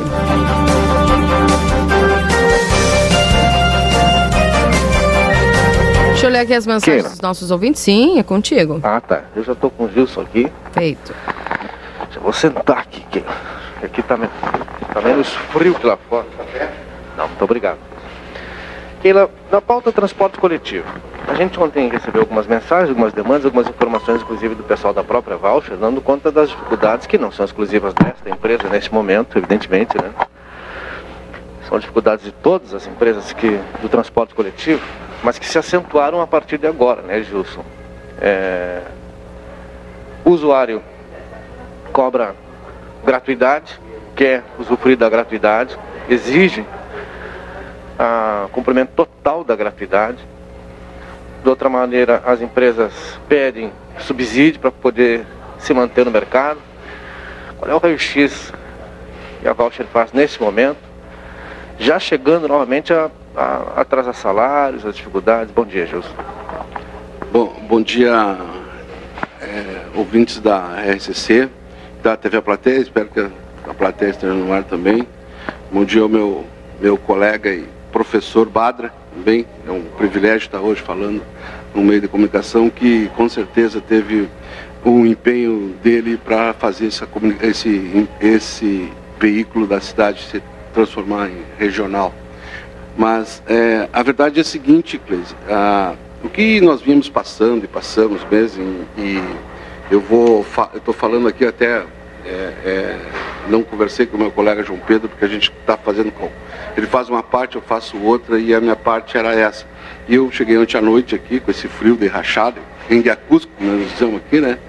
É, eu, eu, eu, eu trago para Santana do Livramento e, e, e para os nossos usuários, os nossos, nossos concidadãos aqui de Santana do Livramento, uma realidade nacional. né? Que, no meu entendimento, no, ponto de vista também de, dos transportadores né, do Brasil inteiro, nós estamos chamando na segunda onda do Covid, que é o transporte público em colapso. Nós, preocupa- nós nos preocupamos basicamente com as vidas, com certeza era a primeira, a primeira a preocupação nacional e agora a nossa preocupação de como nós vamos passar a- a essa pandemia e como é que a gente vai, nós vamos nos relacionar interpessoalmente e como prestadores de serviço num serviço que vem já há muito tempo com problemas eh, estruturais, né, com perca de demanda e com a gratuidade acentuada. Então, o que que, que, que nós nos inserimos hoje aqui para livramento? Que nós, a, a, Voucher tem uma atuação regional, nós, nós atuamos em Santana do Livramento, Alegrete e Uruguaiana também. Então, e também temos a outro ponto que é o transporte escolar lá de, de, de Uruguaiana, que também está com problemas sérios. E também existe uma preocupação de quando da retomada do, do, do, das escolas e do transporte, como estarão a saúde econômica dessas empresas que estão paradas e sem, sem recursos. O que, que a gente vinha trabalhando em cima, uma parte do escolar, só para deixar a população mais tranquilizada e o que aconteceu agora, nessa semana? É, nós vimos trabalhando em cima de, de, nós não nossos contratos foram suspensos certo? Em função da pandemia em função de tudo que a gente sabe. Só que as empresas fecharam pararam e eh, os custos fixos dessas empresas continuaram. Então o que que o governo federal e ontem essa semana saiu a decisão de usar o recurso que vinha para o transporte escolar é, primeiro a parte fixa do, da, da, tabela de custo seja repassada para as empresas, para que as empresas, quando recomeçarem, né, não estarem é, em colapso. O que, que a gente trabalhou também essa semana passada, em função disso aí, várias cidades da, da região que a gente tem algumas, algumas, algumas é, relações, e encaminhamos agora, e agora oficialmente, o, o, pelo PENAD vai ser repassado para as escolas o custo fixo, pelo menos, das empresas que estavam operando no transporte escolar. Voltando ao transporte urbano, que é a grande preocupação, e é uma preocupação de 40 milhões de, de, de pessoas que são deslocadas diariamente no país e que o, o serviço público, tanto o privado como, como o público mesmo, está com problemas e problemas sérios. Nós trabalhamos em cima de planilhas de custo, nós não tínhamos como apurar e nem saber como, como ia, o que, que ia acontecer no, no, durante a pandemia. Hoje nós já temos os números e levantamos os números em cima de planilha de custos para apresentar para o poder público que é uma coisa técnica, que é o que realmente está acontecendo na, em cada cidade. E, Kleiser, a, a Frente Nacional de Prefeitos, em maio ainda, é, se reuniu com o governo federal e propôs uma medida que seria uma, digamos assim, uma injeção na veia das empresas, que seria a antecipação e a compra de vale transporte pelos, pelos municípios. É, porque a gente sabe que o, é difícil do governo federal atuar, até porque nós não temos uma legislação federal a respeito do transporte coletivo, até porque também a, a Constituição, é, no artigo 30, determina para o município a competência de organizar e de, e de, de, de, de, gerir o transporte coletivo. Então é municipal. Então tu não tem uma, uma linha direta com o governo federal. O que, que o governo federal, tá, eh, os prefeitos propuseram? Propuseram uma linha de crédito em cima disso aí, de, de compra direta, de antecipação de vales, em torno, em maio, de 6 bilhões de reais. Né? O número de junho já passou para 9 bilhões. Né? Então, o que, que significa isso? Significa que com o sistema rodando precariamente no Brasil inteiro, e tu sabe que cada cabeça é uma sentença, cada prefeito determinou uma forma de atuar. A minha forma de atuação aqui em Santana do Livramento é diferente de Alegrete, diferente de Uruguaiana, como em São Paulo também é diferente, tudo foi cidades, teve uma forma de atuação, até por força de decisão do Supremo Tribunal Federal. O que, que nós temos então hoje de, na nossa realidade em cima disso aí? seria um prejuízo, um prejuízo não, uma falta de arrecadação em torno de 80 mil reais por carro durante os três meses da pandemia, esses que foram levantados, que seria os 10 dias de março, abril, maio e junho. Hoje, a nossa realidade, a gente já estamos mais da metade do mês de julho, já estamos também é, é, é, com mais dados e mais é, é, é, subsídios a respeito da, da, desses mais esses 15 dias. Isso só acumula.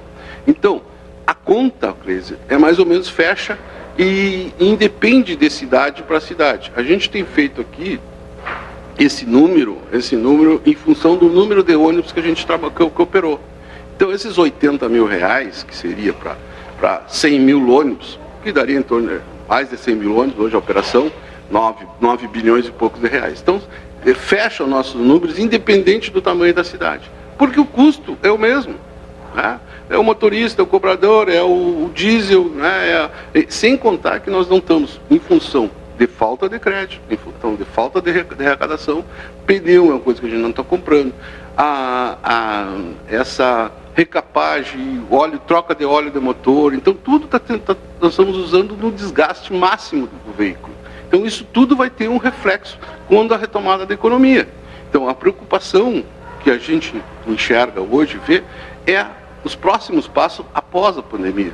O que, que vai acontecer se o transporte não puder, tiver capacidade de levar o pessoal que trabalha no hotel, o pessoal que vai no posto de gasolina, do policial que tem que se deslocar para o trabalho. Então, essa preocupação, que é a nossa preocupação, é uma preocupação nacional dos prefeitos, inclusive com a sensibilidade agora do governo federal, porque não pode atuar diretamente no município.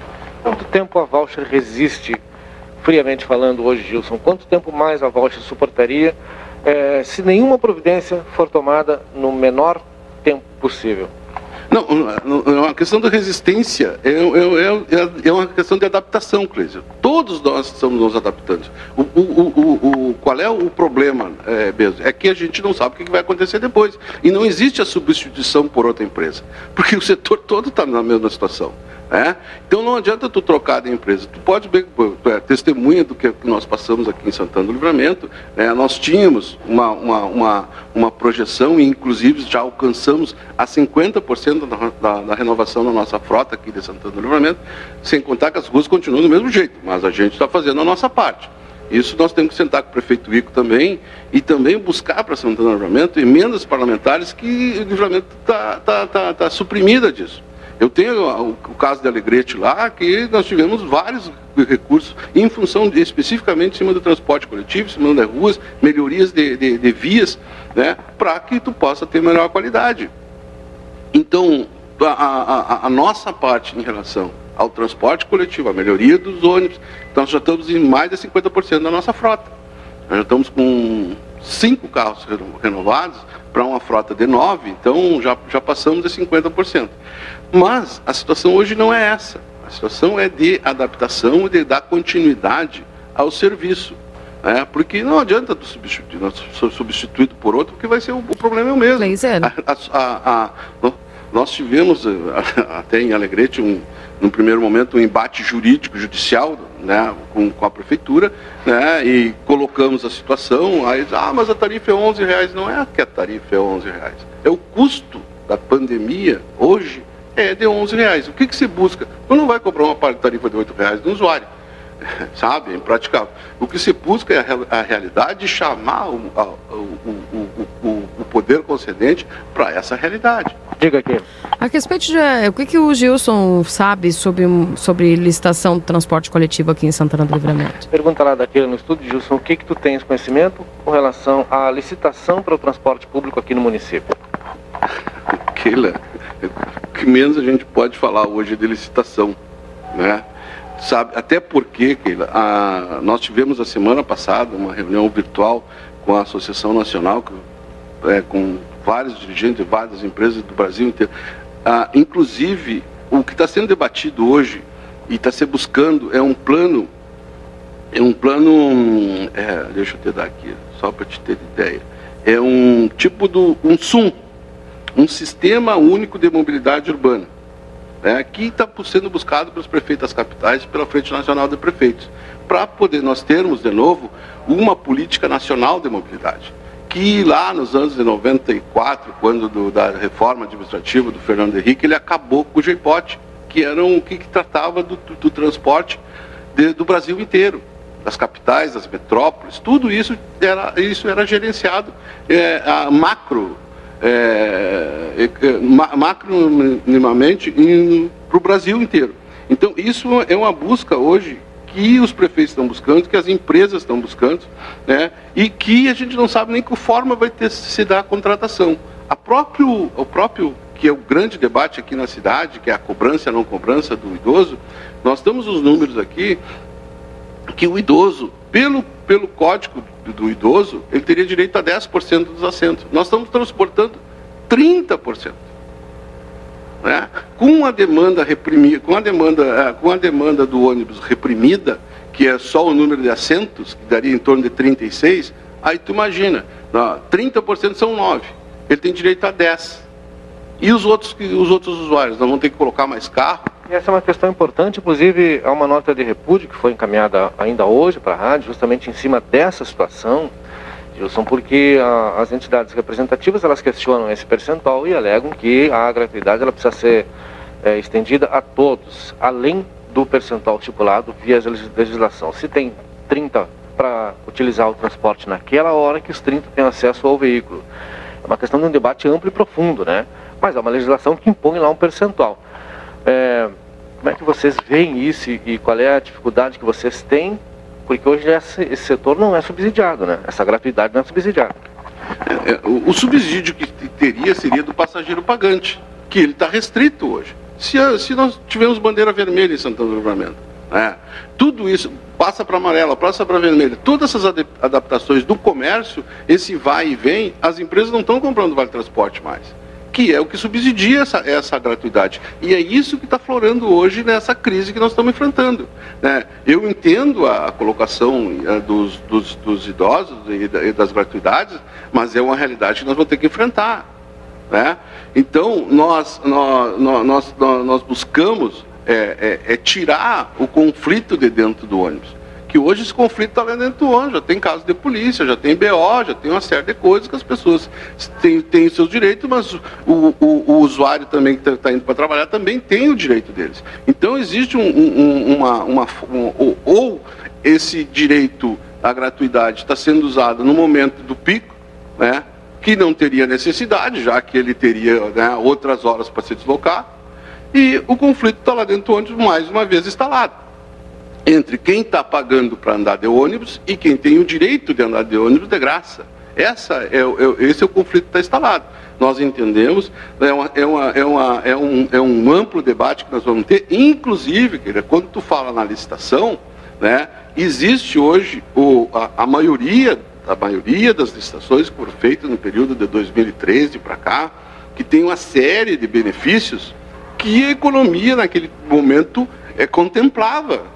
Né? O ar-condicionado, o carro com suspensão a ar, né? Um, uma política de mobilidade com dinheiro do, do governo federal em cima da, da, da, da de, de, de, de, vias exclusivas do transporte coletivo, sabe? Melhorias da mobilidade.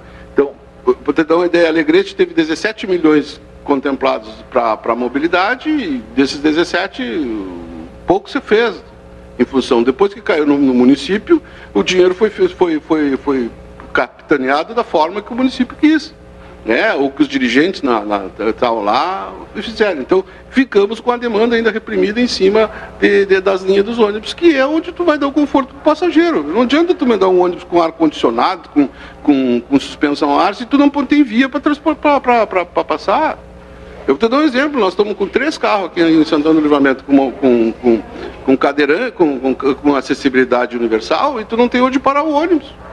Sabe? Não é crítica ao prefeito, não é nada, mas é uma situação que não é só de Santana do Livramento. E é isso que nós temos que buscar. Então, a forma de contratação, empresas, consórcios, a Bahia mesmo, um consórcio que foi, foi, foi, foi licitado agora em, em 2014, 2015, entregou.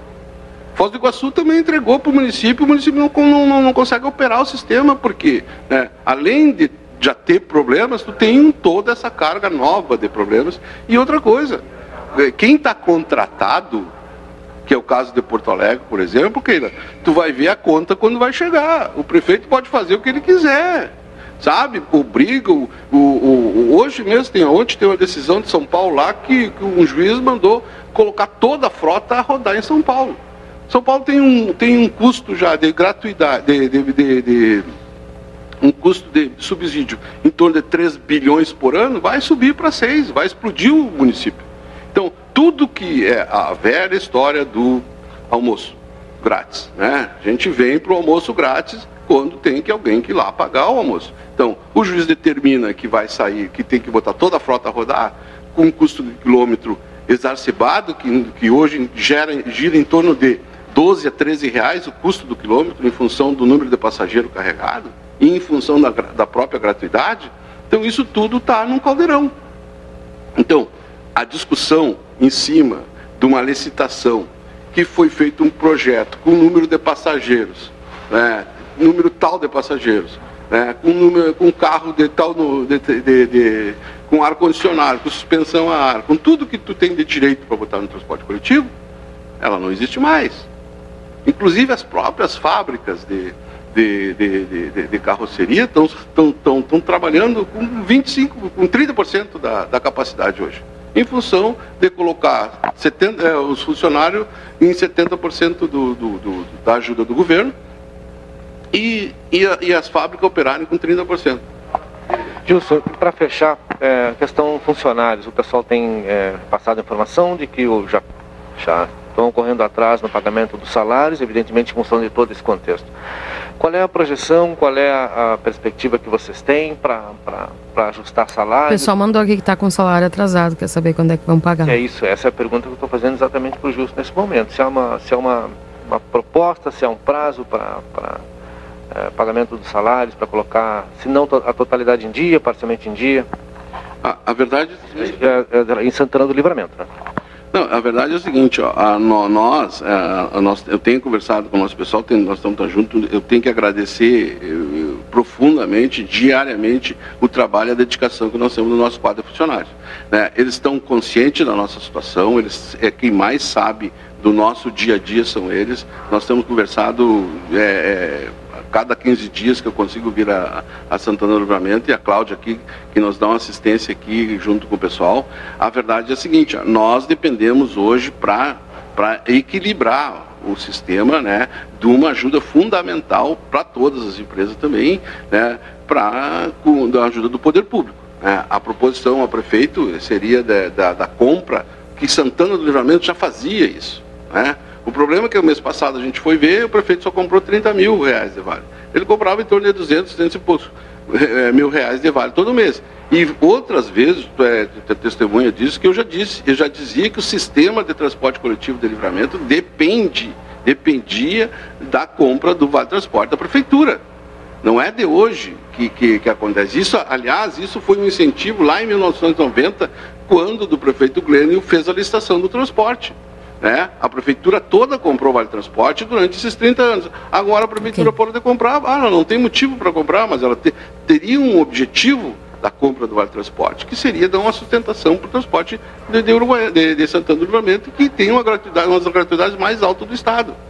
Então, essa situação que nós estamos juntos, estamos conversando, eles não sabem, nós temos ah, ah, o que a gente consegue arrecadar e é, é só para diesel e pessoal, né? Só que nós estamos esgotados. E, e te digo mais, Cleis, essa, essa semana que passou, a próxima semana é a semana do colapso, né? Porque nós vamos centrar o Brasil inteiro se nós não tiver essas, essa, essa, esse entendimento pelo poder público de que ele precisa enxergar o, o, a, a, situação das empresas que estão é, né, no Brasil inteiro, e isso depende do município, é fragilidade econômica, é, a fragilidade, é pré-falimentar, tem empresas que já fecharam, empresas que já entregaram o serviço, né, e a prefeitura ficou ah, sem, sem poder fazer nada, porque vai lá te entrega o serviço, como é que tu vai começar a operar um serviço novo dentro de um quadro, num quadro que não tem técnica, não tem especificidade nenhuma. Wilson, muito obrigado pelas suas informações. Bom dia, boa jornada. Bom, obrigado mais uma vez, Cleiser, a oportunidade e a gente está sempre à disposição de vocês. Aí a hora que tiver para nós debater mais esse, esse, essa, essa questão que a, Cleiser, eh, que, a, que a Keila levanta em relação à, à, licitação, isso vai ser um grande debate dos próximos anos aí em relação ao transporte coletivo. Bem, obrigado. Obrigada, Keila, Cleiser. Volto contigo no estúdio. 9h34, obrigada também ao Gilson Voucher. 934, a notícia está aqui, 9 graus e 4 décimos. Eu tenho na linha o secretário municipal de saúde, Éder Fialho, que nós temos recebido aqui, secretário, nessa manhã, algumas perguntas quanto à linha telefônica de alguns postos de saúde. A informação a respeito disso? Bom dia. Bom dia, Keila. Bom dia aos ouvintes da Rádio RCC. Sim, Keila, nós já tínhamos identificado problemas históricos no, na telefonia dos postos de saúde. É, o final do ano passado nós já estávamos trabalhando com a tentativa de contratação de uma empresa que nos resolvesse o problema, porque são problemas estruturais dentro das unidades. Nós temos na unidade sanitária, na Daltro Filho, uma central telefônica de 1995, onde ah. são quatro ramais e a gente não consegue, através dos técnicos da prefeitura, resolver. Temos problemas de umidade na, no, nos telefones do Armo, dos, das três unidades, e um problema também no telefone da Divisa. Então, essa semana a gente conseguiu contratar uma empresa e essa empresa vai fazer é, toda a reinstalação interna dessas linhas para que a gente consiga é, atender a população de uma forma mais concreta e mais direta nesse momento de pandemia que a gente tanto pede que o usuário não saia de casa e ligue para as nossas unidades. Uhum. É, quando é que vai ser solucionado esse problema, secretário? É como eu te disse, que lá a empresa vai entrar essa semana para as unidades e eu acredito que no máximo em uma semana todas as unidades estarão com o telefone funcionando. Uhum, excelente. É, para quem precisa agendar, o que, que o pessoal, qual é a orientação que o senhor está fazendo aí para quem precisa o contato com eles lá? Tem algum número alternativo ou não? É, no, no, no caso da divisa, é, os próprios funcionários do posto, é, no dia a dia, conversando com a população, se colocam os telefones particulares à disposição. No Armo já é um pouco mais diferente, porque o Armo tem os agentes comunitários de saúde e as pessoas podem se dirigir a esses agentes, através de contatos de WhatsApp, que já é a rotina do, daquele posto. Na Dalto Filho se complica porque nós não temos é, o atendimento de agentes comunitários e por se tratar de um posto onde tem várias especialidades, são pacientes de toda a cidade que desembocam naquela unidade.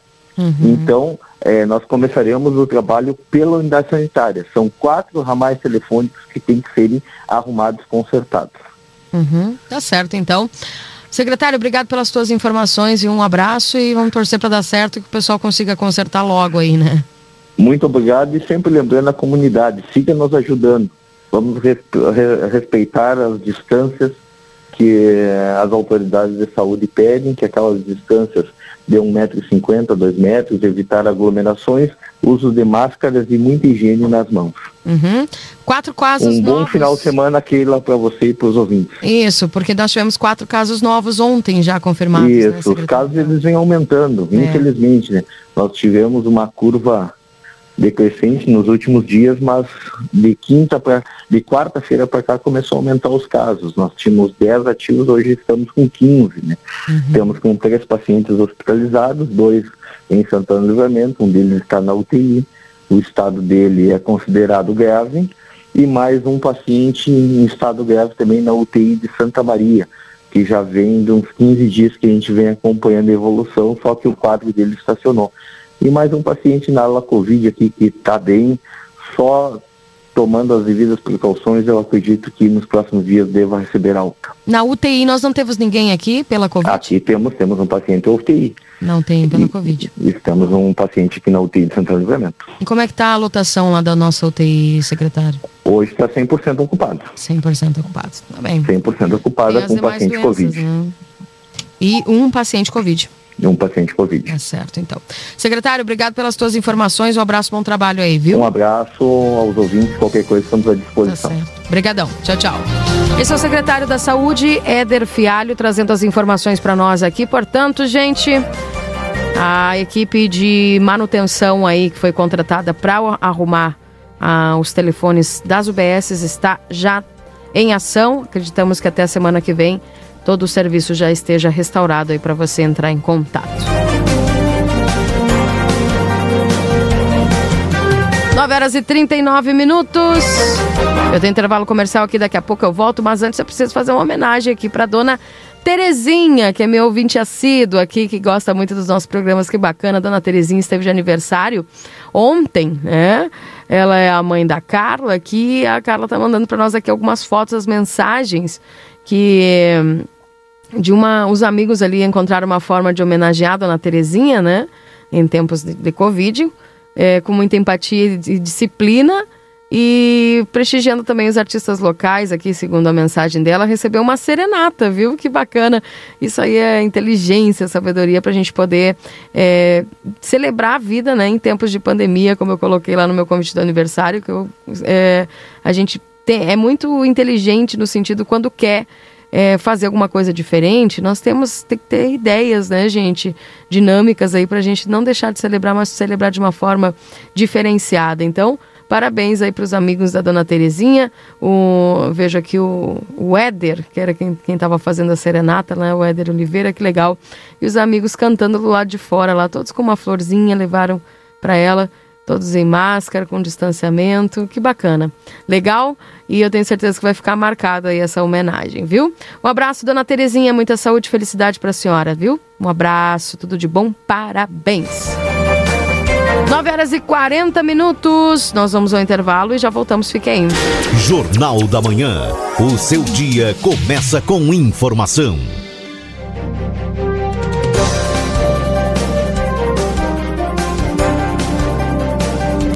9 horas e 47 minutos, esse é o Jornal da Manhã aqui na 95.3 RCC, você em primeiro lugar.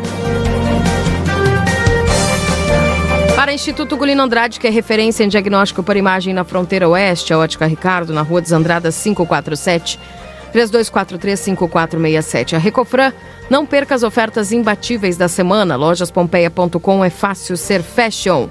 Exatos, matricule-se agora na Conde de Porto Alegre 841 3244 5354. Suprimac Copiadoras, locação comodato suprimentos e suporte técnico para impressoras e multifuncionais. Ligue 3244 2573. Everdiesel, retífica de motores e bombas injetoras. Pizza na hora, fique em casa e nós levamos até você 3242 4709. Lojão Total, peça pelo WhatsApp 3241 4090. Acima de 30 reais não cobramos a entrega. Modazine com ofertas imperdíveis na Andradas número 65. Também para Oral Sim, Implante Santana do Livramento. O nosso carinho constrói sorrisos na Silveira Martins 415. Telefone da Oral Sim é 3621-0300. Também para Ricardo Perurena Imóveis na 7 de setembro 786. Postos Espigão e Feluma, a gente acredita no que faz.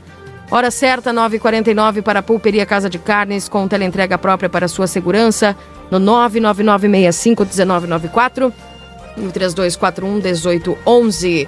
A Clínica Pediátrica Doutora Valene Mota Teixeira, na 13 de maio 960, 3244 5886. E a Alsafe avisa que chegou reposição de máscaras de tecido TNT, PFF, Face Shield, infantil e adulto. WhatsApp 99909 1300.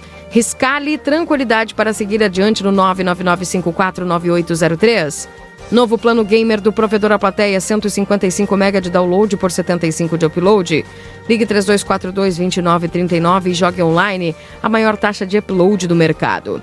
Pela TV A Plateia, Aline Consórcios e Financiamentos, na, na João Goulart, número 720. Vida Card, o cartão de saúde que cuida mais de você, 3244 4433. Lembrando que tem nutricionista todas as sextas-feiras, psicólogas de segunda a sexta, clínico geral à sua disposição de segunda a sexta-feira e fonoaudiologia todas as quartas-feiras. Só ligar e se associar ao Vida Card, 3244 4433 e o 99630 6151 é o WhatsApp. Zona Franca Calçados e Confecções, vários looks lá para você montar o seu outono e inverno. E já, claro, com as promoções que a Zona Franca Calçados e Confecções sempre realiza e agora com a novidade do sorteio de um iPhone XR. Andrada 141, Andrada 115 para concorrer a esse sorteio.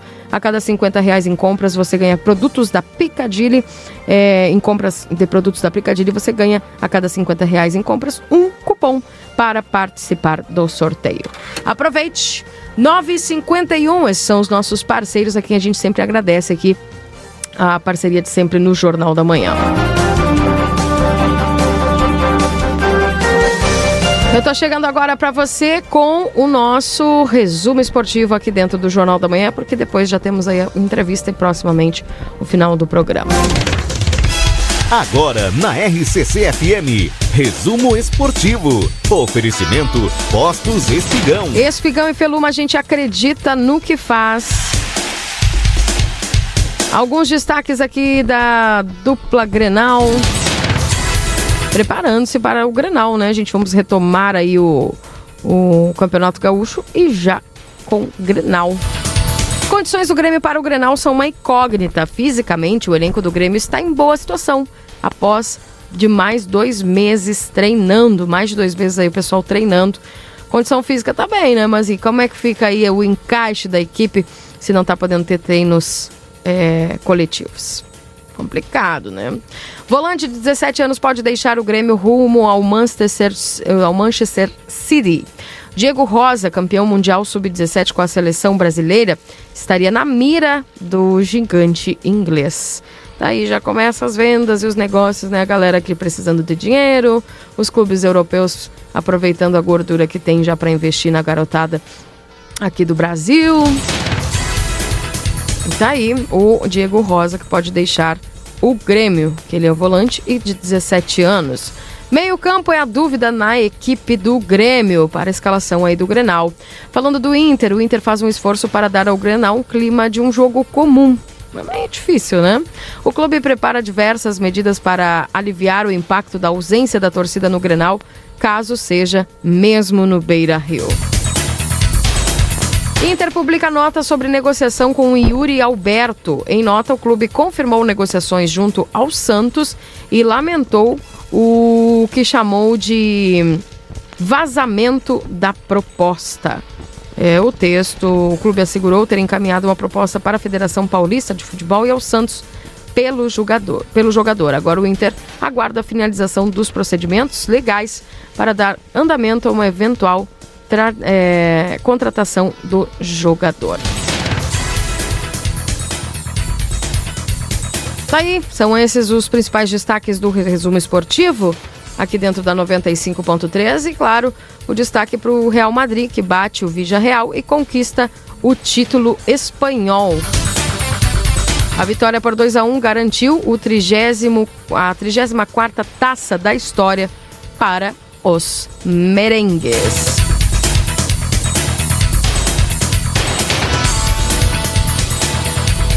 E também o presidente do Flamengo confia na permanência de Jorge Jesus. Dudu agradece a torcida do Palmeiras e promete voltar para terminar trajetória.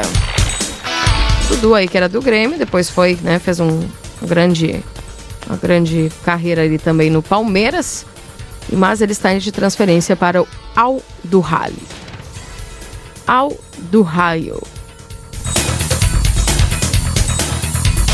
E também, para fecharmos aqui, a Câmara aprova ações para socorrer o esporte durante a pandemia. Santos lança ação para colocar bonecos de torcedores nas arquibancadas da vila. é, só vai ter que botar ali uma caixa de som para poder ecoar o grito aí para incentivar os jogadores. Resumo esportivo para Postos Espigão e Feluma, a gente acredita no que faz. Cleiser Marcel com informações, daqui a pouquinho aí já para fecharmos o nosso programa, são 9 horas e 55 minutos. Gente, eu tô com mais de 50 mensagens para ler aqui, não tô conseguindo, tá? Me desculpem aqueles que eu não consegui ler, mas tá certo. Mais mensagens aqui, 981-266959. Dona Helena também está nos acompanhando. Um bom dia para a Adriana, ligadinha aqui na 95.3. Gostaria de saber se o postinho do Kaique está funcionando. Sim, os postos estão funcionando normalmente, viu, gente? Os telefones aí que estão de alguns postos que estão com algum problema. Fiquei feliz de me comunicar contigo, Keila. Tô só mandando para te ler este, este, esta mensagem. Desde março sem sair de casa. Olha aí, tem 77 anos, que bacana. Um abraço lá para dona Yacir, é? Que está conosco aqui na 95.3. Fico feliz também de poder me comunicar com a senhora, tá bom? Se cuide. Diva Fialho junto conosco. O Pedro aqui também nos acompanhando. O Rubinei Adão Gomes. Pessoal aqui 981 26 6959. Mais mensagens aqui dos nossos ouvintes. É... Adão Garcia também nos acompanhando. Keila, sempre o povo paga a conta com Covid ou sem Covid, precisamos pagar pelas regalias do Judiciário Legislativo. Os professores e brigadianos roendo o osso. Político novo com ações velhas. Obrigada, Sandro. Está aqui mandando a mensagem. O Fernando compartilhou um link aqui que fala que a volta às aulas pode causar morte. 17 mil crianças estimam um professor. Tá aqui. Pergunto se sabes algo sobre a autorização para estacionar de idosos quando vencida, se for estendida a validade pelo motivo da Covid? Hum, é uma boa pergunta, vou tentar me informar, viu, seu Hélio, a respeito disso aí, tá? Um abraço para Márcia Rosane, também um abraço lá para o seu Mário nos acompanhando.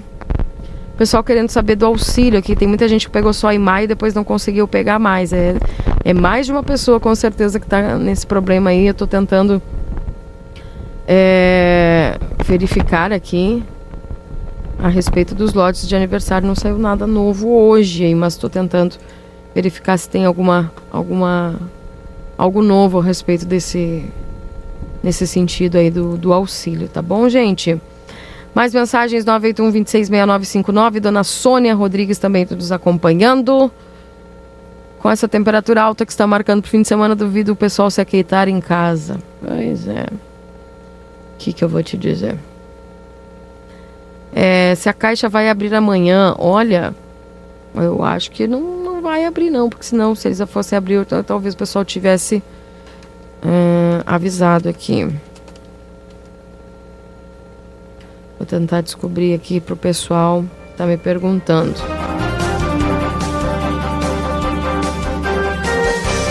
Keila. Oi. Tudo bem? Tudo bem. tá contigo. Tá mais calma? Por quê? Bom, só pra saber. Tá tudo bem? Eu tô bem. É que são 9h58, meu, Ah. colhe- meu coordenador já fica me olhando. Agora o coordenador vai esperar. Vai esperar. Agora tem um contraponto para fazer aqui com o Delmar da Rosa. Tá bem, contigo. Questão do transporte coletivo. Na pauta, as dificuldades das empresas, evidentemente, tem um vento para cada um, vou te dizer aqui, que tem um, tem um frio para cada um aqui na Morada da Colina, né? Ah, e é frio. Gratuidade, Delmar, subsídio, dificuldade. A turma quer usar o transporte, tem um percentual a ser cumprido, a turma não. Não, não quero saber desse percentual, quero usar, tenho direito e pronto. E aí, bom dia. Bom dia, Cleise. Bom dia aquele, aos ouvintes da. RCC. Mas o que a gente quer, Cleise, é que seja cumprido a lei. Porque a lei é bem clara. É, quando, quando diz na lei que as empresas têm que reservar 10% dos assentos, isso não significa que os aposentados não podem ter o acesso ao transporte. Entendeu? O, o, o aposentado ele, ele tem que ter o acesso, ele só não tem o direito de ir sentado porque já está ocupado os assentos. E, os, e- e esses 10% não significa também que tenha que ser para o idoso, por causa que tem muitas pessoas que têm problema de mobilidade né, e que não é idoso e que necessita do assento. Tá? Agora, a lei ela é clara, a lei federal ela diz que, que cabe aos municípios legislar né, sobre as suas especificidades locais e a lei orgânica do município ela também diz que Santana do Livramento é a partir dos 60 anos. né? É os 60 anos, tem. Inclusive eu já tenho denúncias de idosos que foram até o, o sindicato para tentar fazer a sua própria carteirinha de isenção e foi negado. Isso nós vamos ter que também fazer essa discussão. Eu, eu, eu entendo perfeitamente, Kleiser, quando o seu Gilson Walcher, eu ouvi toda a entrevista e as colocações que ele fez, né? Eu entendo perfeitamente, mas eu, eu, eu também entendo que a parte operacional, né, e os subsídios que tem que existir, os subsídios ele já faz parte do próprio valor da, da passagem de quem usa o transporte coletivo. Se for depender a vida inteira do subsídio comprado pela própria prefeitura, o transporte coletivo, as empresas não vão sobreviver, porque é, elas dependem do subsídio que é pago por todo, todo aquele que usa o transporte coletivo. Né? E então eu entendo dessa forma. Eu, eu, eu vejo, eu já tenho discutido eh, com as empresas, já fui na voucher, já, nós já tivemos vários problemas com a voucher e hoje o que eu posso dizer é que a empresa voucher ela conseguiu eh, se renovar. Se renovar. Eu cansei de discutir, inclusive, o problema eh, do, do tratamento dentro do, do, do- dos ônibus, né? E que as pessoas muitas vezes eram é, agredidas, o conflito, qual o, o Gilson fala, que está dentro do ônibus o conflito, muitas vezes esse conflito é criado pelo, pelas determinações administrativas dos empresários. Porque eu sei muito bem que quando saiu o decreto, é, também dizia o seguinte, que a empresa que tivesse alguém é, é, no, no- no transporte coletivo que fosse em, em pé, a empresa seria multada. Né? que, que, o, o que, que o proprietário da empresa diz? Bom, a empresa, se for multada, quem vai pagar essa multa vai ser o, o motorista e o cobrador. Bom, aí já, tá, aí já gerou conflito. Por quê? Porque aí dá o direito do cobrador, do motorista, de ser rígido com as pessoas que têm acesso ao transporte.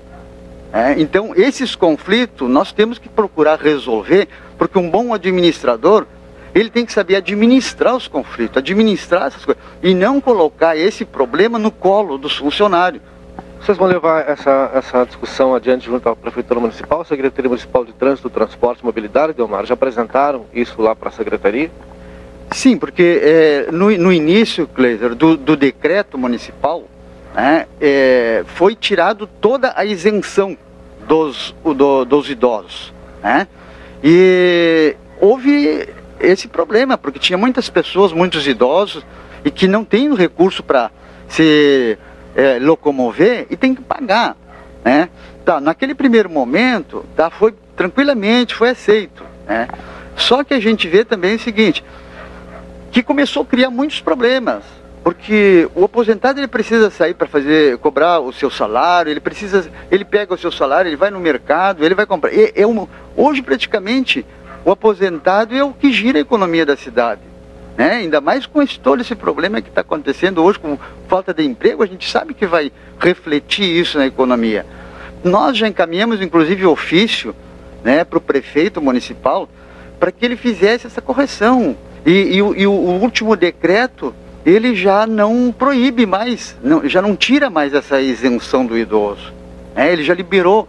Então, nós queremos a compreensão né, dos, dos empresários do transporte para que eles possam é, ter esse, esse diálogo com seus próprios funcionários, porque se existe o um conflito dentro do ônibus, como semana passada houve, que uma senhora idosa foi praticamente agredida com palavras e impedida de ter o acesso dentro do transporte. Bom, uma pessoa que sai idosa, ela não sai para passear, ela sai para ir na farmácia, ela vai comprar o seu medicamento, ela vai muitas vezes no banco cobrar ou pagar uma conta.